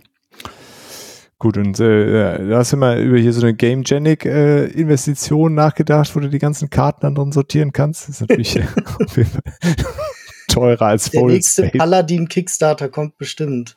Also ich glaube jetzt mit, mit, mit den Folded-Dingern, äh, das, das wird erstmal äh, okay sein. Ich habe mir diese, diese Game Genic-Kisten, ich hatte schon mal überlegt, mir für, für Marvel Champions so eine mhm. zu holen, wo ich immer, du kriegst da ja bei weitem nicht alles rein. Da, da hatte ich zum Beispiel auch, ich habe mit Feldherr da mal geschrieben, ähm, mit dem, mit dem, mit dem Heiko da und habe halt gesagt, hey, ähm, weil die haben ja auch relativ viel so Boxen für Karten. Und er hat gesagt, es wäre ganz cool, wenn ihr noch was hättet, das dann auch zu Champions passt, wo man auch die da die Live Wheels und die Tokens. Und die haben jetzt tatsächlich da sowas entworfen, hat er mir gerade die Woche geschrieben, das wollte ich mir da mal noch mal ähm, ähm, oh, angucken. Ähm, um, um, um da alle, aber da hatte ich mal an so einem Game Genic Dungeon, wo ich so dachte, da kannst du vielleicht so deine aktuellen Helden, die du gerade reinspielst und vielleicht deine Kampagne und sowas da drin und die ganzen Token und sowas wo jetzt, wo ich aber Game Genic jetzt richtig Geld äh, in den Hintern geblasen habe, ich habe mir hier, weiß ich gar nicht, wie viele Hüllen jetzt ich rüste ja jetzt mein, mein, mein, mein Champions um. Da hatte ich ja so paar von diesen Heldenhüllen schon. Da habe ich gesagt, okay, da muss ich die anderen Hüllen jetzt auch austauschen. Jetzt habe ich mir, glaube ich, ähm, 4000 äh, Game Genic Matt äh, äh, bestellt. Äh, ja. Alter Schwede. Das ist eine Dimension, ich kaufe mir 500, wenn es hochkommt. Ja, aber guck mal. Dann denke ich, denk ich schon so, Alter, ich habe ganz schön viele Sleeves gekauft. Aber du hast nicht die Art Sleeves genommen jetzt, oder was soll ich? Nee, nee, nee, nee, nee, nee. Diese ganz normalen Standard Matt und die sind dann irgendwie in so 200er Packs und das 200er Pack hat irgendwie 7,50 Euro oder sowas gekostet. Ja, genau, das, das 200er Pack ist dann äh, nochmal ein bisschen günstiger. Ja, die sind aber Eigentlich. schwer zu bekommen, aber ich habe jetzt so einen Laden gefunden, der die gerade lieferbar hatte, weil im Moment irgendwie fast überall sind die ausverkauft. Okay, gut, aber bevor wir jetzt hier abschweifen ja, genau, genau, genau, genau. über Game Genic nur noch reden. Ja, auf jeden Fall das äh, Aventuria, das Abenteuerkartenspiel klingt sehr, sehr cool. Ähm, ja, wäre wär ich gespannt, wer das noch, äh, noch gezockt oder gezockt hat. Eine Lars. Frage hätte ich ja. dazu noch. Ähm, wie hießen die beiden Erweiterungen? Weil es gibt irgendwie sowas Mythen und Legenden und Pfad der. Also nee, Legenden diese Mythen und Legenden, das ist eine Bonusbox nochmal dazu. Ja. Die brauchst du erstmal nicht. Mythische Geschichten oder so, ja. oder äh, heißt die eine, das ist diese Story-Erweiterung und Pfad der Legenden ist diese Charakter-Erweiterung. Äh, ja, sehr gut. Also das ja. braucht man dann quasi, um in diesen ähm, äh, ja, um das, was du gerade so erklärt hast, genau. das, da, da einzusteigen. Okay. Ja. Aber wie gesagt, auch wenn ihr da Interesse habt, schaut euch mal äh, die Seite hinter dem schwarzen Auge an. Äh, die haben einen richtig coolen Guide, wo er auch genau erklärt, äh, was gibt es so für Boxen, weil es auch noch verschiedene Editionen gibt. Was braucht ihr nicht mehr? Wollt ihr es eben solo oder in einer Gruppe spielen? Und da beschreibt er ganz gut, ähm, was man sich dann holen sollte. Cool. Ja, verlinken wir einfach. Ja. Dann äh, passt das, glaube ich. Sehr schön. Dann, Patrick, du mit deinem nächsten Titel. Ich was ganz anderes wieder. Ja, was ganz anderes wieder. Ähm, auf der Wochenende habt ihr mich von einem dem neuen Nummer 1 Titel auf diesem Planeten äh, der Brettspiele überzeugt und ich äh, musste es jetzt tatsächlich noch einmal spielen. Ich habe wieder Brass Birmingham gespielt. Ähm, ja, also ich, nachdem ich da ja, ja nicht, nicht haushoch verloren habe, aber doch äh, ziemlich äh, untergegangen bin, gefühlt gegen euch, habe ich es jetzt nochmal versucht. Und ähm, ich bin, nachdem ich da jetzt das noch einmal mich reingelebt habe, sehr begeistert von dem Spiel. Also ich glaube, das wird auf jeden Fall ein Titel, den ich mir jetzt äh, schleunigst zulegen muss. Ähm, es hat sehr, sehr viel Spaß gemacht. Äh, wir haben es äh, äh, für sie war es, äh, meine Mitspielerin oder Gegenspielerin, war es äh, auch eine der ersten Partien. Wir haben uns da beide dann mit den Regeln nochmal unterstützt, aber es lief doch ziemlich flüssig, auch mit dem, was ich noch von äh, euch im Kopf hatte. Und ähm, ja, ich glaube, für alle, die das noch nicht kennen, wir müssen so eine kleine Handelsroute äh, aufbauen, in äh, dem wir quasi am besten Bier äh, produzieren, um äh, Dafür müssen wir Kohlenetzwerke aufbauen, Eisennetzwerke aufbauen und dann können wir halt eben in diese Bierbrauereien äh, investieren oder in Tontöpfereien und äh, was äh, irgendwie diese Kisten, ich weiß gerade nicht, wofür diese das ist sind. Industrie. Das ist Industrie. Generische Industrie. Ähm, und in zwei verschiedenen Zyklen ähm, müssen wir versuchen, halt so die besten oder die meisten Punkte und Verbindungen halt äh, aufzubauen. Und ähm, das ist am Anfang doch irgendwie ziemlich äh, knifflig, weil man ja alles, was man aufbaut in diesem ersten Zyklus ja am Ende wieder abräumt, nur damit man dann noch mal von vorne anfangen kann, wenn man nicht schon die Stufe 2 äh, Plättchen aufs Feld gebracht hat. Da ist man dann so, lohnt sich das jetzt noch oder schmeiße ich die direkt weg, baue nur die Stufe 2, aber dann wird es auch wieder teurer. Ich habe ja noch gar nichts aufgebaut am Anfang. Ähm, da ist es schon ein bisschen äh, zwickig und dann äh, ärgert man sich auch, indem man doch das nötige Bier äh, den anderen wegnimmt und dann möchtest du nicht lieber das machen, komm, ich könnte dein Bier auch selber für mich nutzen, das wäre doch auch super praktisch für dich, dann geht das so ein bisschen so ein Verhandeln los, äh, so war das bei uns zumindest jetzt. Äh, es war äh, wirklich eine sehr, sehr, sehr coole und lustige Unterhaltung und ähm, das wird auf jeden Fall demnächst jetzt öfter bei uns auf den Tisch landen. Sehr schön. Habt ihr die Iron Clays schon bestellt? Die Iron Clays sind dabei. Ah, du hast die Deluxe-Variante. Ja. so. mein Herr. So, wenn schon, denn schon. ja, ja, ohne nicht spielbar, oder? Ja, sonst wegschmeißen nee. direkt. Ja, ja, also das macht, das ist echt cool. Also die Iron Clays machen äh, echt was, äh, was her bei dem Spiel, finde ich auch. Ja. Ähm, es macht auch so Spaß, den dann den Gegenspieler beim Nachdenken zu abzulenken, so indem man die ganze Zeit damit rumspielt und rumklackert. Ja. Da lohnt es sich fast, dieses äh, hier Pokerchips mischen einhändig äh, zu üben. Für alle, die das nicht äh, können. Also ich kann das nämlich nicht. Äh, ich müsste das üben. Ja, ich bin natürlich Naturtalent und habe es direkt drauf. Achso, ja, ich bin ja. kein Pokerspieler gewesen. Nee, nicht. Äh, ja, nee, also ich bin sehr begeistert von dem Spiel und äh, danke, dass ihr mir das äh, gezeigt habt. Ich äh, tatsächlich noch einen Platz bekommen habe. Sehr gerne doch, Patrick. Sehr, sehr gerne. Äh, ja, Habt ihr was noch zu, zu sagen zu Brass Birmingham? Ihr habt beide nicht gespielt, oder? Ich wollte es ja unbedingt spielen am Wochenende. Dann ähm, gab es ja bei, wir mussten ja kurzfristig nochmal irgendwie Plan umstellen hier durch Ausfälle und sowas. Und dann bin ich ja aus, also meine Runde hat ja dann nicht stattgefunden. Ja, stimmt. Äh, ich wollte es unbedingt äh, mal ausprobieren. Von daher kann ich leider immer noch nichts dazu sagen. Sehr schade. Und du hast auch noch nicht gespielt, Lars, ne? Doch, habe ich. Ich habe das mal mit Simon und äh, einem Freund von mir zusammen ah, ja, online gespielt und äh, ja, also ich sag, sag's mal so, mein Freund, der da noch mitgespielt hat, ist äh, der lässt sich auf sehr viel mehr ein als ich, was Spiele angeht. Und selbst er hat gesagt, lass uns mal abbrechen. okay. Also wir fanden es beide übelst langweilig und ganz schwer verständlich. Ja, okay. Ja, es ist auf jeden Fall, ja, der Einstieg ist auf jeden Fall nicht ganz so ohne. Also, mm. das, äh, das ja. Ich meine, es ist mit Sicherheit irgendwie ein geiles Spiel, ne? sonst wäre es nicht auf der Nummer eins vielleicht, aber für mich war es nicht. Ja, so ist das. Gibt ja genügend Stuff zum Glück. cool. Das äh, war Brass Birmingham. Ähm, dann war ich weiter. Äh, ich habe auch was aus der Euro-Ecke gezockt und zwar Aquasphere in der äh, Hunter und Crow Neuauflage, weil das ja äh, so eins von Hunters ganz äh, äh, geliebten Spielen ist und es gar nicht mehr so richtig zu bekommen war zu der Zeit. Ähm, ja, ist schon auch ein bisschen älter von Stefan Feld. Ähm, ja, so ein ganz äh, also was ich, ich bin gar kein Stefan Feld-Experte, so um das vorweg zu sagen, aber was ich gelesen habe, es ist auf jeden Fall ein ungewöhnlicher Feld und taucht auch in der Regel nicht in diesen Stefan Feld äh, besten Listen auf. Also da äh, sind alle möglichen anderen Spiele immer da genannt und Aquasphere äh, geht da immer so ein bisschen unter, äh, was ich ehrlich gesagt sehr schade finde, weil es ist ein sehr, sehr cooles Spiel es geht darum, wir haben so eine Unterwasserstation und da müssen wir äh, ja Forschung betreiben und da kommen so Oktopoden immer äh, auf die Station, die müssen wir vertreiben, sonst äh, gibt es dafür Minuspunkte.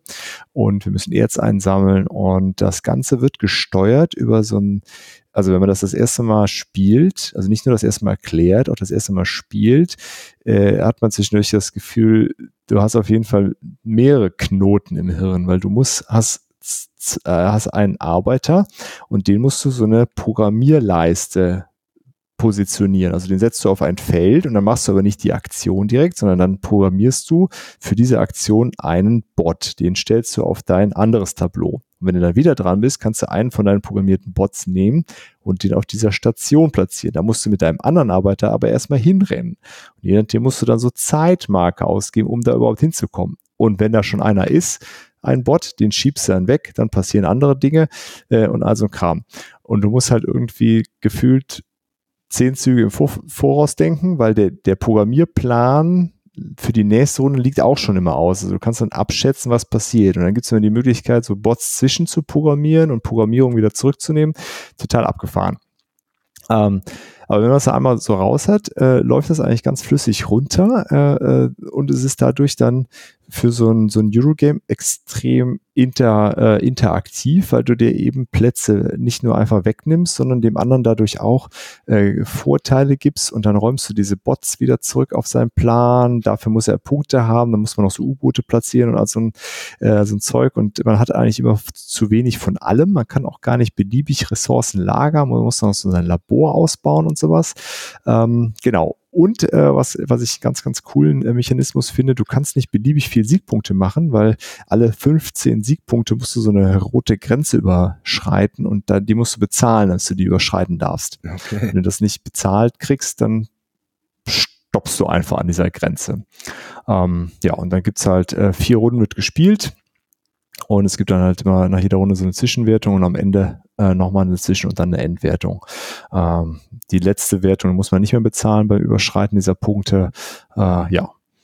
Äh, haben habe ich lange jetzt nicht mehr gespielt. Äh, ganz cool, dass wir endlich mal wieder gespielt haben und äh, ja, total ähm, ungewöhnliches Spiel. So sowohl dieser, dieser Mechanismus, diesem Programmieren, auch dass das so ein doch sehr interaktiv ist. Äh, wenn du nicht mit vier Leuten spielst, dann musst du auch so Dummy-Figürchen immer setzen, die die Plätze blockieren.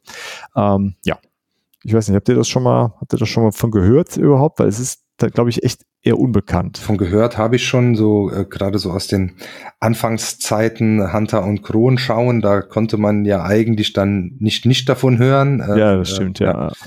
Äh, aber ansonsten äh, gespielt habe ich noch nie. Aber hört sich echt sehr außergewöhnlich an. Äh, ja, ja, äh, total. Also es, äh, ich habe ja jetzt auch nochmal überlegt im Vorfeld, ob ich ein Spiel kenne, was ähnliche Sachen macht und mir, ich kannte keins. Vielleicht könnt ihr da draußen nochmal sagen, ob es noch was ähnliches gibt äh, und ob ihr es schon mal gespielt habt. Genau, das war Aquasphere von Stefan Feld. Ähm, und dann äh, ist auch der äh, Lars wieder dran. Ja, Ähm, ich habe einige Zeit in diesem Monat das Arkham Horror Kartenspiel gespielt. Zu dem Spiel selber sage ich jetzt nichts mehr, weil da habe ich schon genug drüber geredet im Grunde.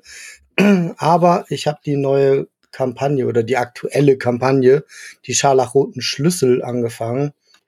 Und äh, da gibt es sehr viele neue spannende Mechanismen drin. Also einmal ist es so, ähm, dass man mehr Szenarien hat als bisher in den Kampagnen. Ähm, man reist so um die Welt zu verschiedenen Standorten und da gibt es einmal weiße Standorte, das sind ganz normal, die, die bereist man halt. Dann gibt es rote, die man nur bereisen kann, wenn man vom Spiel dazu aufgefordert wird. Und spannend finde ich, äh, man kann auch grüne Felder bereisen. Und da spielt man dann einfach irgendein Nebenszenario. Und zwar, glaube ich, sind das zurzeit äh, so, so One-Shots, die es halt auch schon gibt. Wie zum Beispiel der Fluch des Rougarou in New Orleans. Das ist einfach so eine Kampagne, äh, Quatsch, keine Kampagne, sondern so ein Einzelszenario, was es schon ziemlich lange äh, gibt für das Spiel. Aber da kann man praktisch Sachen, die man schon hat, auch noch mal da reinmischen, beziehungsweise man kann hat eine kleine neue Motivation, sich die auch zu kaufen vielleicht. Ähm, ja, dieses Rumreisen, dabei vergeht immer Zeit. Und man muss dann immer Zeit abstreichen auf seinem Charakterblatt. Und zwischendurch, wenn man zu lange braucht oder halt nach gewissen Abständen, passieren immer Dinge und die wirken sich halt auf den weiteren Verlauf der Kampagne aus. Kleines Beispiel ist halt, es gibt Gegner in Szenarien, wo man dann am Ende in seinem, seinem Kampagnenbuch notieren muss, den hat man nicht zum letzten Mal gesehen. Und ähm, dann kommt man halt auf der Zeitleiste zu, irgendwann zu einem Punkt, wo es dann heißt, diese Gegner, da kommt jetzt immer einer, der zufällig ausgewählt wird von diesen äh, Gegnern, wird zusätzlich noch zu der Kampagne, äh, zu dem Szenario in das Encounter Deck gemischt. Und das bedeutet also, man sieht die teilweise immer wieder dann. Ähm, dann gibt es neues, einen neuen Mechanismus, ein neues ähm, Keyword, das heißt getarnt. Und da ist es so, es gibt Gegner, die sich in den Schatten verbergen die sind irgendwie im Spiel, aber sind nicht angreifbar oder man kann nicht mit denen interagieren. Ähm, und wenn die ins Spiel kommen, dann werden so verdeckte Karten auf den Locations ins Spiel gebracht. Ähm, wenn man die aufdeckt, dazu muss man Proben machen halt, ähm, dann hat man entweder Köder gefunden, also dann ist man einer falschen Fährte auf der Spur gewesen. Oder man deckt halt diesen Gegner auf ähm, und der kommt dann aus den Schatten ins Spiel. Und dann kann man den auch angreifen oder mit ihm interagieren. So, das sind so ein paar neue Sachen. Ähm, und was auch neu ist, ist, es gibt sehr viele Locations auf dieser Karte und nicht jede davon ist ein Szenario, sondern ähm, oftmals ist es so ein Storyteil, äh, wo man dann unter Umständen auch noch Entscheidungen treffen muss, die sich dann wieder, ne, dann notiert man wieder irgendwas in seinem Kampagnenlog und das wirkt sich dann wahrscheinlich später wieder aus in der Kampagne. Ähm, und das ist halt sehr neu, weil der Story-Anteil von dem Spiel dadurch ja mindestens verdoppelt wird, wie, also im, im Gegenzug zu den anderen Kampagnen bisher. Krass. Also echt richtig viel zusätzliches Zeug, ja. Und echt viel. Also viel neues Material. Gut, bei anderen Kampagnen hatte man halt oft neue Token für irgendwas. Ja, also bei Innsmith zum Beispiel waren sehr viel Token mit drin. Ähm, und auch bei der, bei der am Rande der Weltkampagne äh, hat man natürlich neue Mechanismen.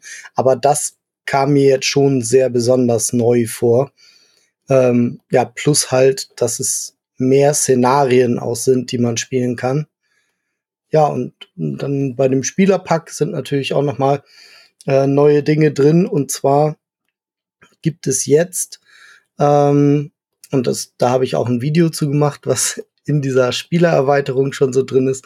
Äh, da gibt es unter anderem auch Gegenstände, die man aufwerten kann.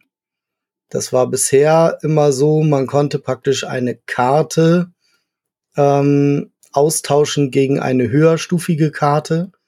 Und jetzt bleibt die Karte praktisch gleich, aber man kann sie mit zusätzlichen Fähigkeiten ausstatten. Ja, indem, okay. man, indem man die Karte praktisch levelt. Ne? Und da ist dann zum Beispiel so, ähm, da gibt es dann irgendwie so, ein so ein ähm, so, ein so ein Multifunktionswerkzeug, also praktisch so ein Schweizer Taschenmesser. Und man fügt dann praktisch immer wieder irgendwelche Tools zu diesem Taschenmesser dazu. Und dann kann man das Taschenmesser halt auf verschiedenste Art und Weisen einsetzen. Und es gibt dann eben Boni auf verschiedene Proben. Wie Ähm, läuft das dann so vom Material her? Kriegst du dann eine andere Karte oder was? Genau, da sind, es gibt Karten dazu, wo man dann halt so Häkchen in Kästchen reinmacht. Ah, ich habe okay. dann, ich habe dann einen billigen Sleeve genommen und machte jetzt immer mit dem Edding einfach so Punkte rein. Ja. Ähm, man kann sich bei Asmodee aber auch die Dinger ausdrucken, so dass man die halt nicht nicht benutzen muss. Ich glaube, es sind zwei oder drei für jeden Gegenstand damit drin.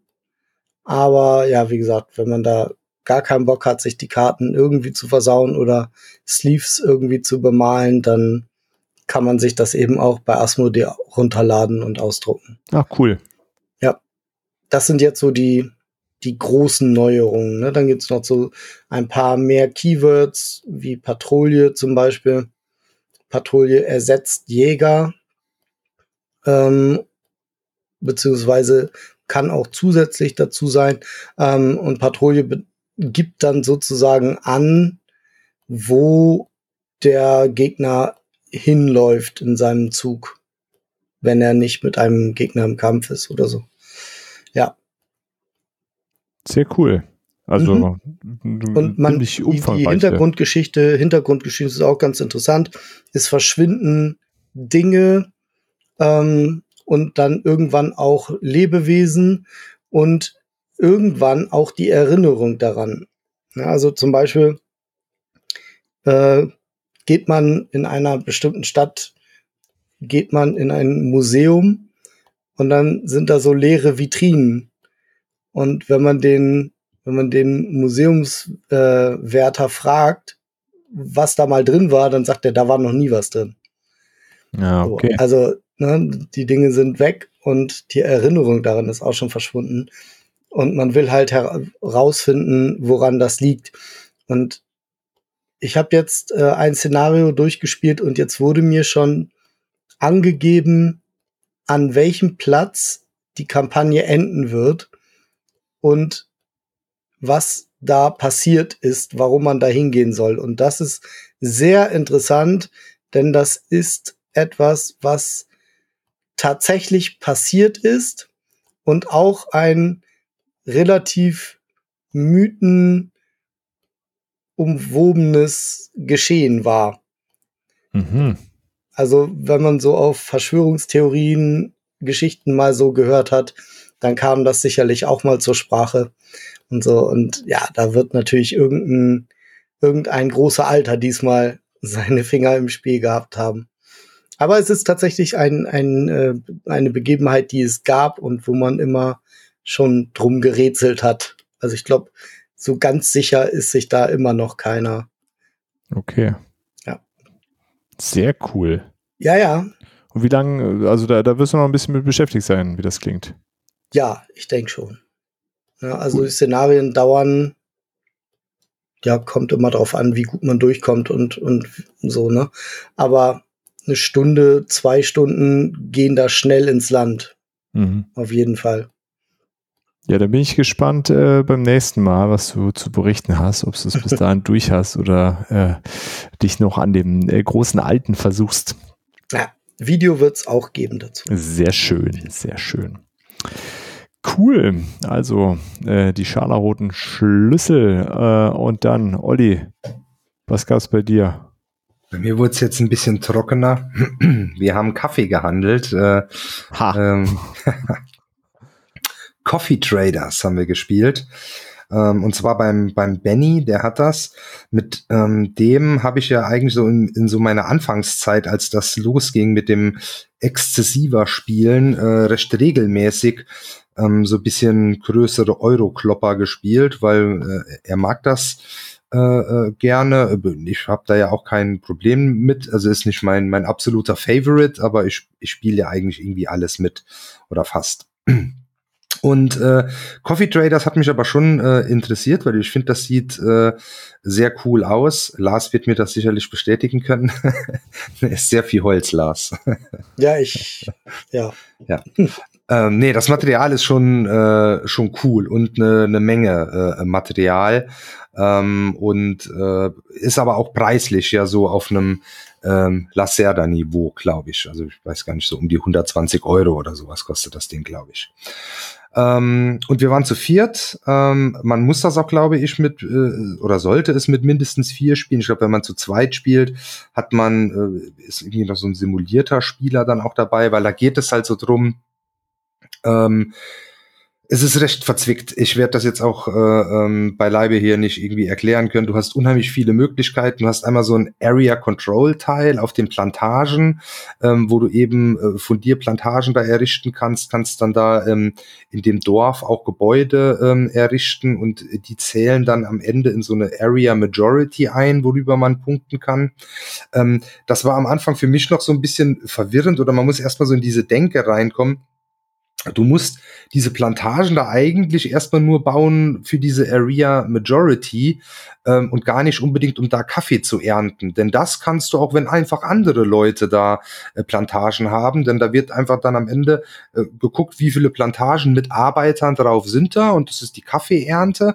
Und dann musst du gucken, dass du Händler äh, äh, da in dem Bereich hast. Und dann kannst du den Kaffee verkaufen, auch wenn der von Plantagen von anderen geerntet wurde. Da muss man erstmal so ein bisschen äh, in die, oder habe ich mir am Anfang ein bisschen schwer getan, dann, weil du hast dann Aufträge, die du dir erfüllen äh, willst, wo du bestimmte Kaffeesorten, in jeder Region wird eine andere Kaffeesorte äh, äh angebaut, dann äh, liefern musst. Und dann guckst du natürlich, ja, wo, wo fokussiere ich mich da? Aber du musst eigentlich nur gucken, dass du Händler da stehen hast, nicht unbedingt die Plantagen da baust. Da kannst du eben dieses Dorf ausbauen, da schaltest du auch wieder Sachen frei, musst dann gucken, dass du diese Aufträge erfüllst, kannst irgendwelche Cafés beliefern. Es sind dann, wie gesagt, äh, unterschiedliche Kaffeesorten. Du hast dann auch noch, ähm, musst dann auch, wenn du die Plantagen ausbaust, brauchst du Esel, um quasi von einer Plantage zu anderen zu kommen. Ähm, und dann gibt's auch äh, so kleine Katzen, äh, die du dann nach ähm, du bist doch der Kaffeefachmann, Dirk, wie heißt dieser? Kapiluwak. Ja, genau. Ist das, äh, wie, in welchem Land ist das? Äh, irgendwo in Südostasien sind das. Ist das Sumatra oder Indo sowas? Indonesien. Ja, Indonesien kann sein, genau. Ja, ja, Auf jeden Fall, da kannst du halt naja. Katzen hinstellen und dann kriegst du den. Und der Kaffee ist ein Joker. Den kannst du dann für jede andere Sorte äh, dann auch benutzen. Ähm, das war ganz cool. Und ist schon irgendwie am Anfang recht überwältigend. Die Regelerklärung hat auch sehr lange gedauert. Ähm, aber du kommst da ganz gut rein. Ähm, es braucht am Anfang so ein bisschen, aber dann ist das schon irgendwie alles logisch gemacht und hat einen guten Ablauf und hat mir wirklich gut gefallen. Ähm, ist der ganze Tisch ist voll, du brauchst da auch einen, äh, einen, einen großen Tisch und ich fand auch wirklich sieht sieht cool aus und hat ähm, hat echt Bock gemacht und wir haben dann auch so glaube ich so drei Stunden gespielt. Aber gerade wegen diesen Area Majority Sachen und sowas ist es glaube ich tatsächlich so ähm, mit vier oder fünf sogar. Ähm, du kannst es, glaube ich, mit bis zu fünf spielen.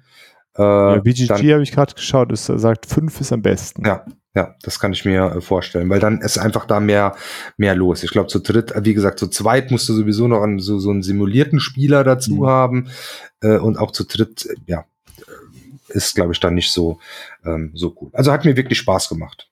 Cool, ist ja mit fünf das perfekte Spiel für den Dennis. Das stimmt. Schönen das Gruß. Stimmt. Hat ja, cool. nicht schon? Ähm, wird auf jeden Fall nochmal gezockt, oder sagst du? Ja, ja, ja. Cool. Äh, sehr schön. Ja, dann Patrick, was gab es bei dir? Ich, Auch Kaffee.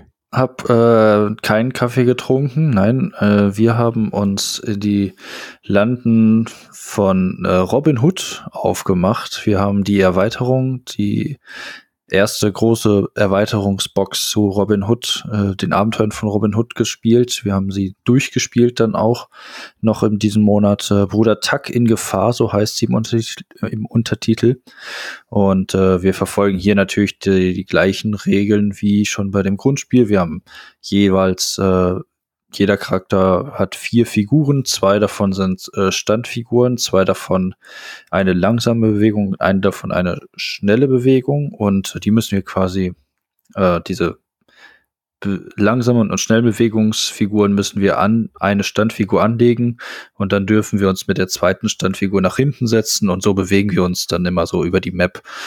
Ähm, da kommen wir dann auf die verschiedensten äh, Aktionsfelder auch, die müssen wir dann im Buch nachschlagen, was da so passiert. Da müssen wir dann entscheiden, was fragen wir die Leute, was wollen wir machen, oder müssen eben vor den äh, vor den königlichen Leuten, die uns jagen, äh, fliehen, beziehungsweise müssen sie halt äh, umhauen, so dass sie uns nicht äh, in diesem Moment äh, fangen, ge gefangen nehmen können. Und jetzt in dieser Erweiterung ist es so, dass die Nordmänner in die Lande gekommen sind und den König erneut gefangen genommen haben. Das ist äh, doof gelaufen und der neue König ist auch nicht der, für den er sich ausgibt, weil am Anfang weiß man noch gar nicht, dass der König tatsächlich nicht der ist, für den er sich ausgibt.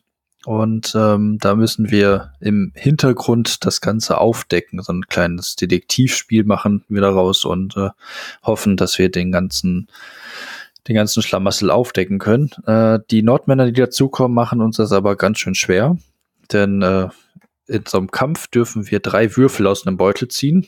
Und normalerweise brauchen wir nur einen richtigen, damit wir die Überwältigungsaktion erfolgreich gemeistert haben. Für die Wikinger brauchen wir schon zwei. Das heißt, nur ein einziger darf falsch liegen, damit wir äh, einen Fortschritt hier kriegen. Das hat für äh, spätere Kapitel dann einen sehr, sehr großen Einfluss. Ähm, aber da möchte ich noch nicht allzu viel verraten, weil die Leute, die das noch spielen wollen, da ist mechanisch äh, etwas dazugekommen, was uns am Anfang echt das Leben schwer gemacht hat. Und wir mussten einige Male neu starten, weil wir immer wieder verloren haben. Ähm, ist sehr, sehr knifflig geworden. Aber das Spiel ist dann leider doch, also das Spiel an sich ist richtig gut, aber das, was wir geliefert bekommen, finde ich tatsächlich ganz schön schrecklich, weil ähm, wir müssen aus dem Grundspiel Plättchen aussortieren und die neuen Plättchen passen einfach nicht in diese Formen, oh. die, in die wir sie reinlegen wollen. Die hängen bei uns immer, die liegen einfach nur lose da drauf. Also wir können sie nicht reinlegen, die sind aber zu groß alle.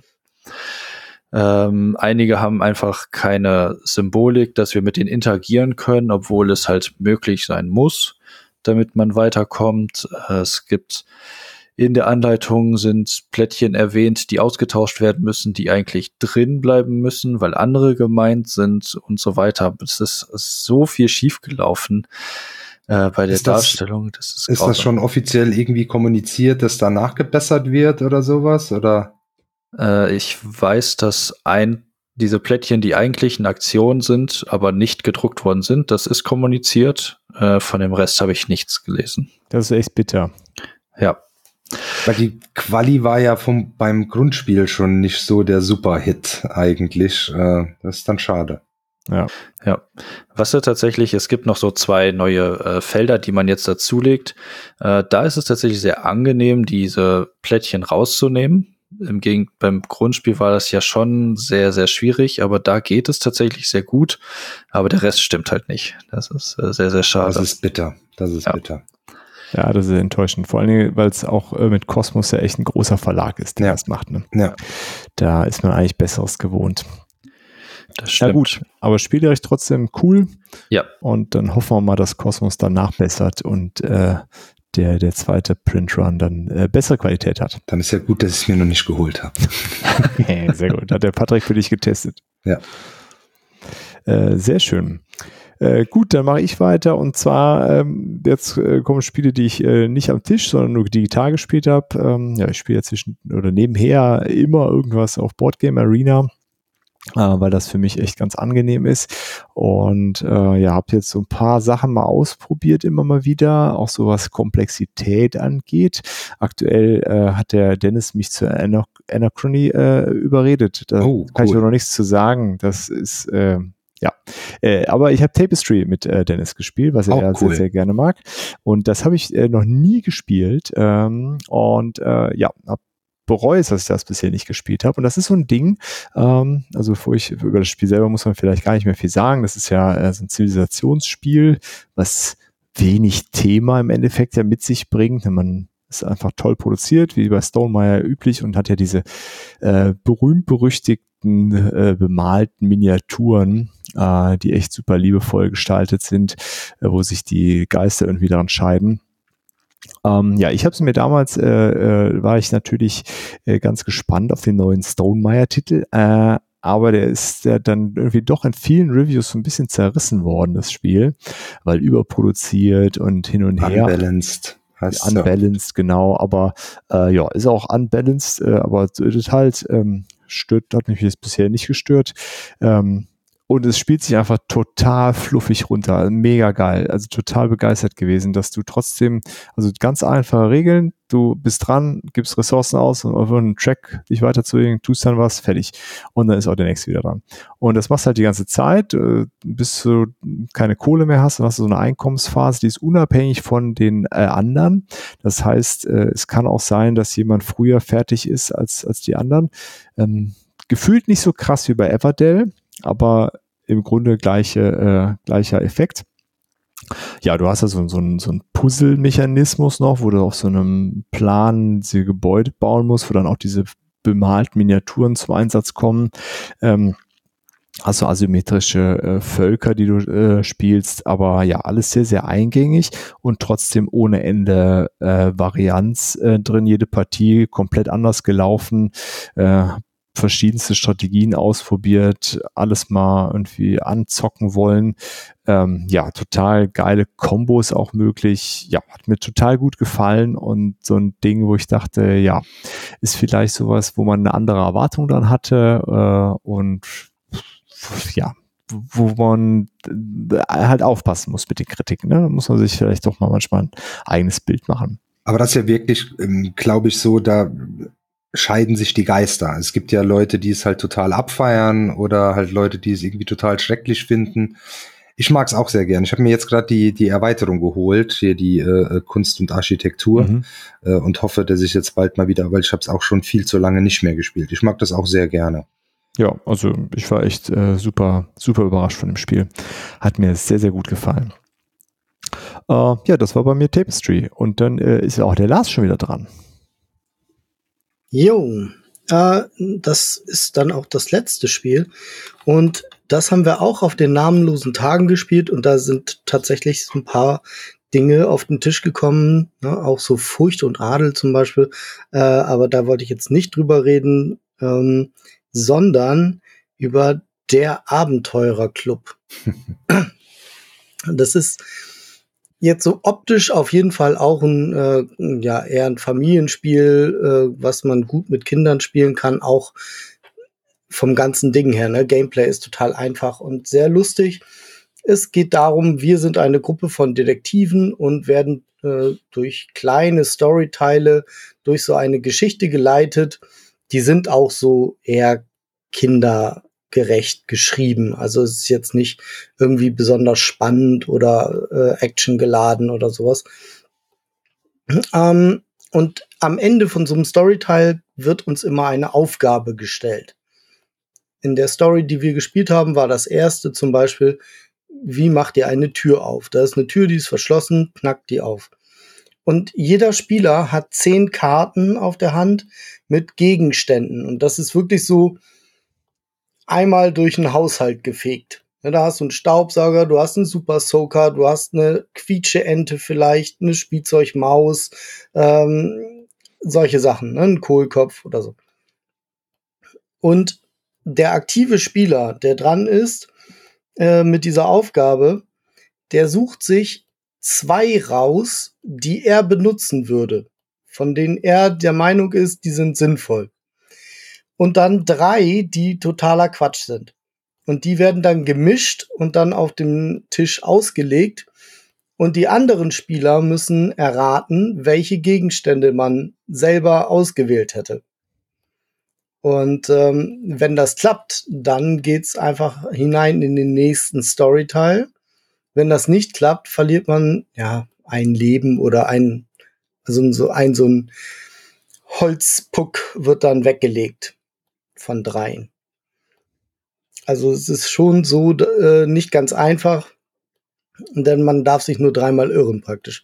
Mhm. Ähm, das ist halt wieder so ein Spiel mit, wie genau kenne ich meine Mitspieler so ein bisschen und ähm, auch sehr viel Blödsinn. Also es ist und zwar positiver Blödsinn. Also ja, es war auch war so ein Spiel. Ich glaube, ich habe ich, ich weiß nicht wann. Ne? Also ich weiß nicht, wann ich das letzte Mal so heftig gelacht habe bei einem Spiel oder überhaupt. Also das war so einer der lustigsten Momente seit Monaten, glaube ich. Sehr also gut. Es, ich habe da wirklich gesessen und teilweise keine Luft mehr gekriegt und konnte nicht aufhören zu lachen und habe dann hinterher immer noch zehn Minuten weiter gegrinst, dass mir die Wangen wehtaten und so. Ähm, lag bestimmt auch an der Gruppe. Also unsere Gruppe war super homogen, was so Humor und, und ähm, ja, Enjoyment bei Spielen und so anging. Ähm, und da hat es halt auch deswegen unglaublich gut gepasst, ne, weil wir haben so ein schönes Level von Quatschreden und, und, und irgendwie so äh, ja, lust, lustige Anschuldigungen, so, Mensch, wie, wie kommst du denn darauf, da Milch reinzuspritzen in das Schloss? So, was, wie kommst du darauf? Ne? Und da habe ich gesagt, ist doch klar, ich wollte das schmieren halt. Ne? Und, ähm, ja, also das war total lustig und ähm, es ist auch wieder so ein absolut aus meinem, meinem Fenster raus. Aber ja, manchmal macht man das und dann, dann äh, entdeckt man richtig coole Sachen. So, also das wäre auch ein Spiel, was ich wieder Familien mit Kindern und so total empfehlen würde. Ähm, und ich glaube, da ist, ja, kommt drauf an, wie die Kinder so drauf sind. Ich glaube, Teenager in der Pubertät haben vielleicht nicht so Bock drauf, aber ansonsten ist es vielleicht so für alle Altersgruppen, könnte ich mir schon vorstellen, ein sehr lustiges Erlebnis. Ja, du hattest cool. ja direkt da auch geschrieben bei uns in der WhatsApp-Gruppe. Ich habe ich hab das tatsächlich schon mhm. auf dem Zettel gehabt, weil ich in irgendeinem, jetzt weiß ich nicht mehr wo, in irgendeinem Podcast schon mal davon gehört. Das ist ja noch recht neu, ne? Das kam, glaube ich, irgendwie letztes Jahr oder sowas, glaube ich, sogar sein, raus. Kann ähm, und hatte da schon mal von gehört und auch da äh, eben, dass das sehr, sehr lustig wäre. Ähm, ja, jetzt werde ich es mir auf jeden Fall mal mal anschauen. Also der, der es mitgebracht hat, äh, spielt das immer mit seinen Neffen, hat er, glaube ich, gesagt. Und ähm, er hatte auch gesagt, also alle, die das mitgespielt haben, waren sich einig, da muss es Erweiterungen geben. Einfach noch mehr Fälle mhm. und so. Ne? Und äh, ja, also wir haben tatsächlich, wir haben einen gespielt und danach direkt den nächsten, weil es super witzig war einfach. Sehr cool. Ja, wunderschön. Eine richtig gute, bunte Mischung heute. Äh, mhm. Und der Olli äh, macht äh, mit was nicht so Witzigem weiter, vielleicht. Sorry. Ja, aber was, was, was brandaktuell ist, äh, genau. quasi, und zwar äh, Star Wars The Deckbuilding Game, ähm, habe ich ausprobiert. Ist, glaube ich, ähm, relativ viel äh, Star Realms drin. Äh, und Star Realms hat mir ja nicht so zugesagt, weil es mich einfach optisch irgendwie nicht so abgeholt hat. Ich bin da irgendwie nicht so warm mit geworden. Ähm, hier ist der Grundmechanismus erstmal genau derselbe, nur dass wir hier eben dann äh, die Rebellen gegen das Imperium spielen. Die Karten, die Illustrationen sind super cool, finde ich. Ist ähm, echt toll. Auch so die Effekte äh, von den einzelnen Karten und Charakteren, die du dann drin hast, sind sehr thematisch, finde ich. Ähm, und äh, ich glaube, der die zwei Hauptunterschiede dann zu, zu Star Realms sind, dass du einmal so eine Machtleiste hast, ähm, wo du die Macht so verschieben kannst. Also die Macht kann dann eben auf Seite des Imperiums oder auf Seiten der Rebellen sein, ähm, was dann bestimmte Effekte auf Karten nochmal verstärken kann, wenn du äh, eben die Macht auf deiner Seite hast oder dir Ressourcen einbringst, wenn diese komplett auf deiner, deiner Seite ist. Und zum anderen gibt es eben Karten, die kann nur das Imperium haben und äh, Karten, die können nur die Rebellen haben. Und wenn die dann in der Auslage liegen, Jetzt könnte das ja sein, ich spiele die Rebellen und da liegt jetzt nur Kram äh, fürs Imperium rum, was ja äh, blöd wäre. Dann kann ich diese Karten, äh, aber das sind jetzt zwei unterschiedliche Begriffe. Du kannst die die Rebellen können sabotieren Genau. und das Imperium kann irgendwie Kopfgeld aussetzen oder irgendwie sowas, ein Kopfgeldjäger. Die ist genau dasselbe, heißt Ja, irgendwie anders. Ist, Genau, so ist es. Du kannst die Karte quasi aus der Auslage äh, rausschießen. Äh, äh, und dafür kriegst du dann auch was, ähm, wenn du das tust und ähm, äh, nimmst die Karte ja dem anderen dann quasi weg. Das fand ich ganz cool gelöst, hat in den Runden, die wir gespielt haben, auch echt gut geklappt. Ich habe es jetzt drei oder vier Mal ähm, mit meinem Neffen gespielt. Und das hat super funktioniert, hat mir mega Spaß gemacht, hat mich einfach optisch und thematisch mehr abgeholt äh, ähm, als, als Star Realms. Ansonsten ist das von der Mechanik, das ist genau dasselbe, bis auf diese beiden äh, äh, kleinen äh, Unterschiede. Du musst dann auch, du musst eben die, ähm, hier hat jetzt, oh, genau, das ist auch noch ein Unterschied. Du hast Stützpunkte äh, und da suchst du dir am Anfang quasi vier Stück aus. Einer ist immer aktiv äh, und den muss man dann äh, kaputt machen und sobald der dann zerstört ist, dann kann man sich aus den äh, drei restlichen sucht man sich dann noch mal einen aus. Die haben auch immer unterschiedliche Effekte noch mal.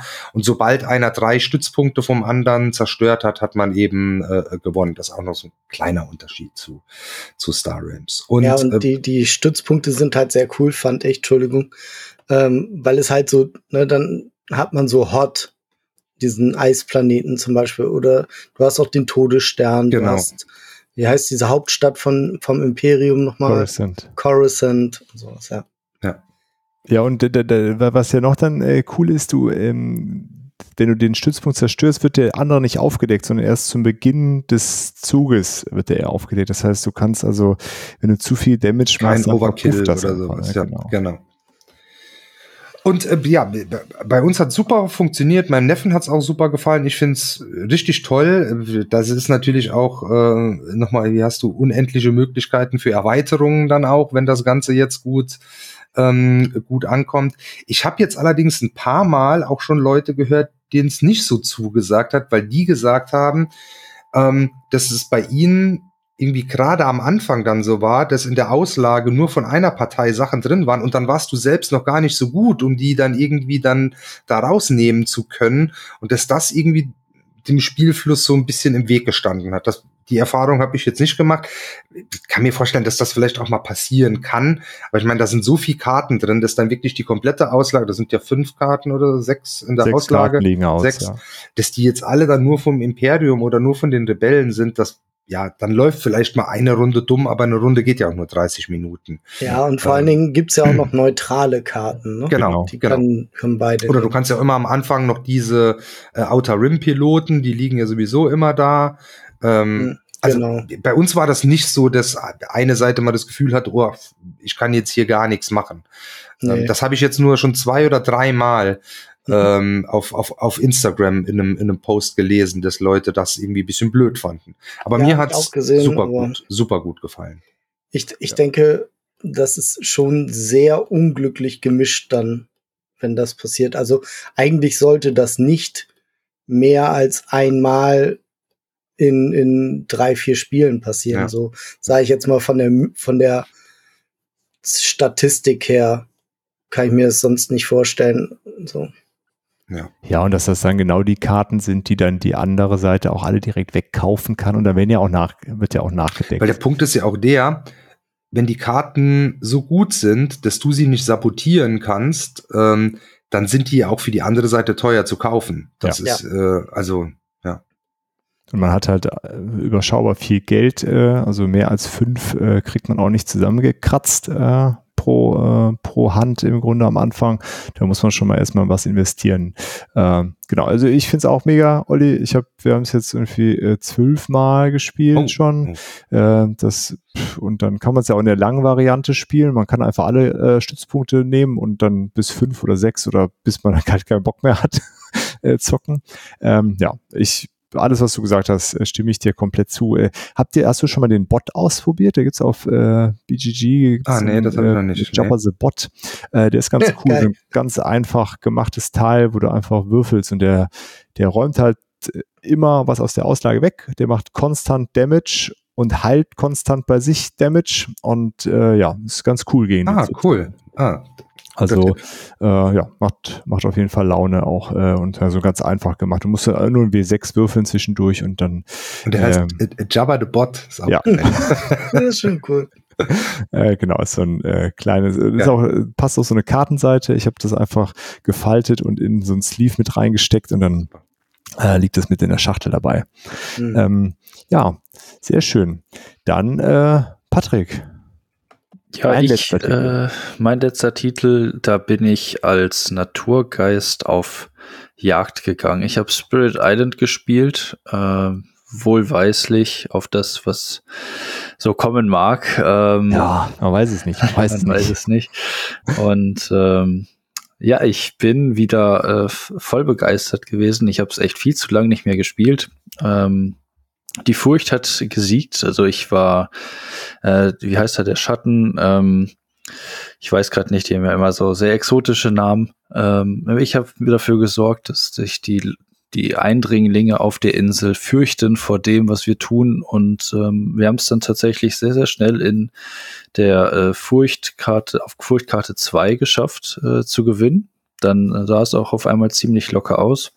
Für die Leute, die nicht wissen, worum es geht, äh, wir sind einer von, äh, ja, wir suchen uns äh, Naturgeister aus, äh, beziehungsweise jeder übernimmt einen und äh, damit versuchen wir die diese bösen Eindringlinge auf dieser Insel zu vertreiben. Die wollen unsere Dahan, heißen sie, glaube ich, mhm. ähm, äh, ja, von dieser Insel loswerden und das mögen wir nicht, weil das sind ja unsere Leute, die beten zu uns und äh, das finden wir ganz toll und darum beschützen wir sie natürlich auch für allem, was da kommen mag und ähm, das ist so ein bisschen Deckbuilding mit da drin.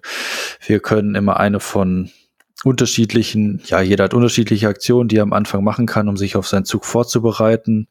Äh, ich konnte in dem Fall quasi immer ähm, meine, meinen Einfluss auf dem Feld sehr gut platzieren und äh, so quasi die Leute äh, so ein bisschen hin und her bewegen, um dadurch die Furcht halt äh, loszuwerden. Das konnten wir ganz gut kombinieren mit dem, was wir noch so auf dem Feld hatten.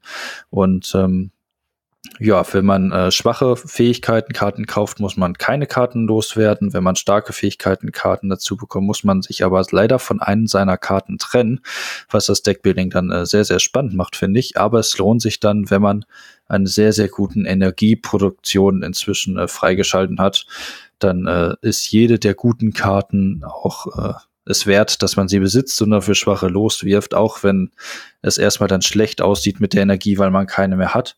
Ähm, aber da, äh, um das Ganze dann so ein bisschen äh, schwieriger zu machen, äh, sind ist so ein kleines Deck auch noch, äh, das, wo immer eine Karte rausgenommen wird, äh, welches dann quasi einzelne Gebiete beeinflusst. In diesen Gebieten können dann die äh, einzelnen Parteien des Gegners äh, bauen oder eben uns angreifen. Und das wollen wir alles nicht. Dafür, das heißt, wir müssen quasi so drei Züge im Voraus können wir schon planen oder zwei auf jeden Fall, was passieren wird. Äh, das macht das Spiel unglaublich spannend, finde ich. Und es ist nicht einfach so ein, so ein Spiel, was man so aus dem Bauch heraus spielen kann, finde ich. Das, äh, da ist man schon, muss man sehr viel drin sein, damit man äh, eine Chance hat, das zu gewinnen. Aus dem Bauch heraus spielen, was jetzt bei uns sonst in den kooperativen Runden der Fall ist, ist hier nicht gegeben. Und äh, das ist ein schöner Twist mal zu dem, wie wir sonst kooperative Spiele spielen. Ja, ja, sehr cool. Ja, ich finde es auch mega, das Spiel. Und das ja, genau wie du sagst, ich finde auch, das ist so ein, da muss man echt äh, die Köpfe zusammenstecken und sich äh, eine, eine gute Lösung äh, herausarbeiten. Das erschlägt dieses Alpha-Spieler-Problem einfach mit Komplexität. Richtig, ja, richtig. Ja. Das, das, das geht gar nicht. Das kann man sich nicht ausdenken. Also, nee. dass da einer irgendwie, gerade wenn man mit, weiß nicht, vier Leuten oder fünf Leuten spielt, du kannst nicht all diese Geister steuern. Nee. Nee, nicht im geringsten. Ja. Gibt's übrigens auch eine schöne Online-Version von, Dirk? Falls du das mal aufgreifen möchtest. Ja, ich habe die sogar. Ähm, ich habe die App. ah, die, äh, ah, okay. die ist wirklich Ah, mega. Auf jeden Fall, Lars. Das ist äh, eine sehr, sehr schöne App. Da ist ein guter Hinweis. Ja. Ähm, Und wer sich das mal angucken will, ich habe da ein Video zu gemacht. der Lars hat ein Video zu Spirit Island. Das ist allein, das ist schon ein Blick wert. nee, ist ein tolles Spiel. Mhm. Ähm, gut, dann mache ich äh, die letzte, äh, letzte Runde. Äh, auch ein, ein Titel, den ich auf BGA spiele und der, ja, den man so ganz locker nebenher spielen kann. Äh, Seven Wonders Architects. Äh, ja, so ein ganz lustiges kleines Familienspiel. Äh, wir versuchen unser Weltwunder zu bauen, müssen das mit Ressourcen machen und jede Stufe entweder die gleichen oder immer unterschiedliche. Da kann man so, so Forschungsplättchen nehmen und irgendwelche Spezialfähigkeiten freischalten und wie im großen Seven Wonders halt so Konflikte auslösen. Äh, und je nachdem, wer da die Mehrheit hat, kriegt dann halt mehr Punkte. Aber das ist auf jeden Fall äh, ganz nett. Ähm, ich brauche das, glaube ich, nicht ähm, so im, im Schrank stehen haben, aber für BGA, für zwischendurch, wenn ich dran bin, macht man meinen Zug, man, man kommt da ganz schnell in den Zug rein, man entscheidet sich und ist dann auch fertig. Das ist äh, echt sehr, sehr cool. Also es ist genauso die, äh, die Art Spiel auf PG, BGA, ähm, die so zugbasiert, die mir gefällt, ähm, wo man das einfach zwischendurch mal machen kann. Ähm, genau, und wo ich dann auch nicht traurig bin, wenn ich äh, lange keinen, äh, keinen Zug mache, also wenn ich einmal am Tag meinen Zug mache. Bei Star Realms bin ich immer so ungeduldig. das äh, will man eigentlich direkt immer äh, fertig zocken. Ja, dann spiel doch auch mal. Ja, in letzter Zeit komme ich äh, leider nicht so richtig dazu. Oder spielst du Ähm, nicht mehr gegen mich? Nee, ich spiele einfach gerade gar kein Star Realms. Äh, zwischendurch einfach so eine äh, Partie Ah. gegen die AI, aber da kriege ich immer auf, auf die Nase. Ähm, nee, demnächst spiele ich auch wieder gegen dich, äh, Lars, keine Sorge. ähm, äh, ja, Seven Wonders Architects äh, ist aber, glaube ich, auch, äh, du hast es auch, ne, Olli? Als Ich, äh, ich habe das, Patrick hat's, glaube ich, äh, Ich hab's äh, auch, ja, genau. Ähm, also da ist die, ähm, die, die Brettspiele-Variante, das, das Material ist wirklich cool, äh, schön gemacht ähm, und ist ein schönes Familien-Gateway-Ding, ähm, weil das ist ja wirklich super simpel. Ähm, also es ist ein sehr runtergebrochenes äh, Seven Wonders, aber ähm, um eben so Leute, die jetzt nicht so oft spielen, ranzubringen, ist das ein, ein Top-Ding, weil ja, es das einfach würde ich auch sagen. ja, ja. Und man baut auch was auf, man hat am Ende was, sein, Ja. sind Wunder da stehen und es äh, spielt sich wahrscheinlich auch echt schnell, ne? ja, super Ja. schnell, Ja. 15 Minuten oder sowas. Maximal, ja. Sehr, sehr schön. Ja, dann äh, war das unser äh, Monatsrückblick äh, wieder völlig, äh, na, gar nicht völlig eskaliert, aber ähm, ich hoffe, da waren äh, spannende Sachen dabei. Ich fand äh, die Bandbreite von dem, was gespielt wurde, echt wieder äh, mega spannend. Äh, vielen Dank da. Äh, ist auch für mich immer ganz cool, was, was ihr so gezockt habt äh, und das mal so im Detail zu hören. So, als Outro haben wir uns dann gefragt, was es denn für spannende Kickstarter gibt, auf die wir uns freuen, die vielleicht bald starten, die noch gerade laufen. Ähm, ja, und Olli, du darfst den, äh, den Anfang machen.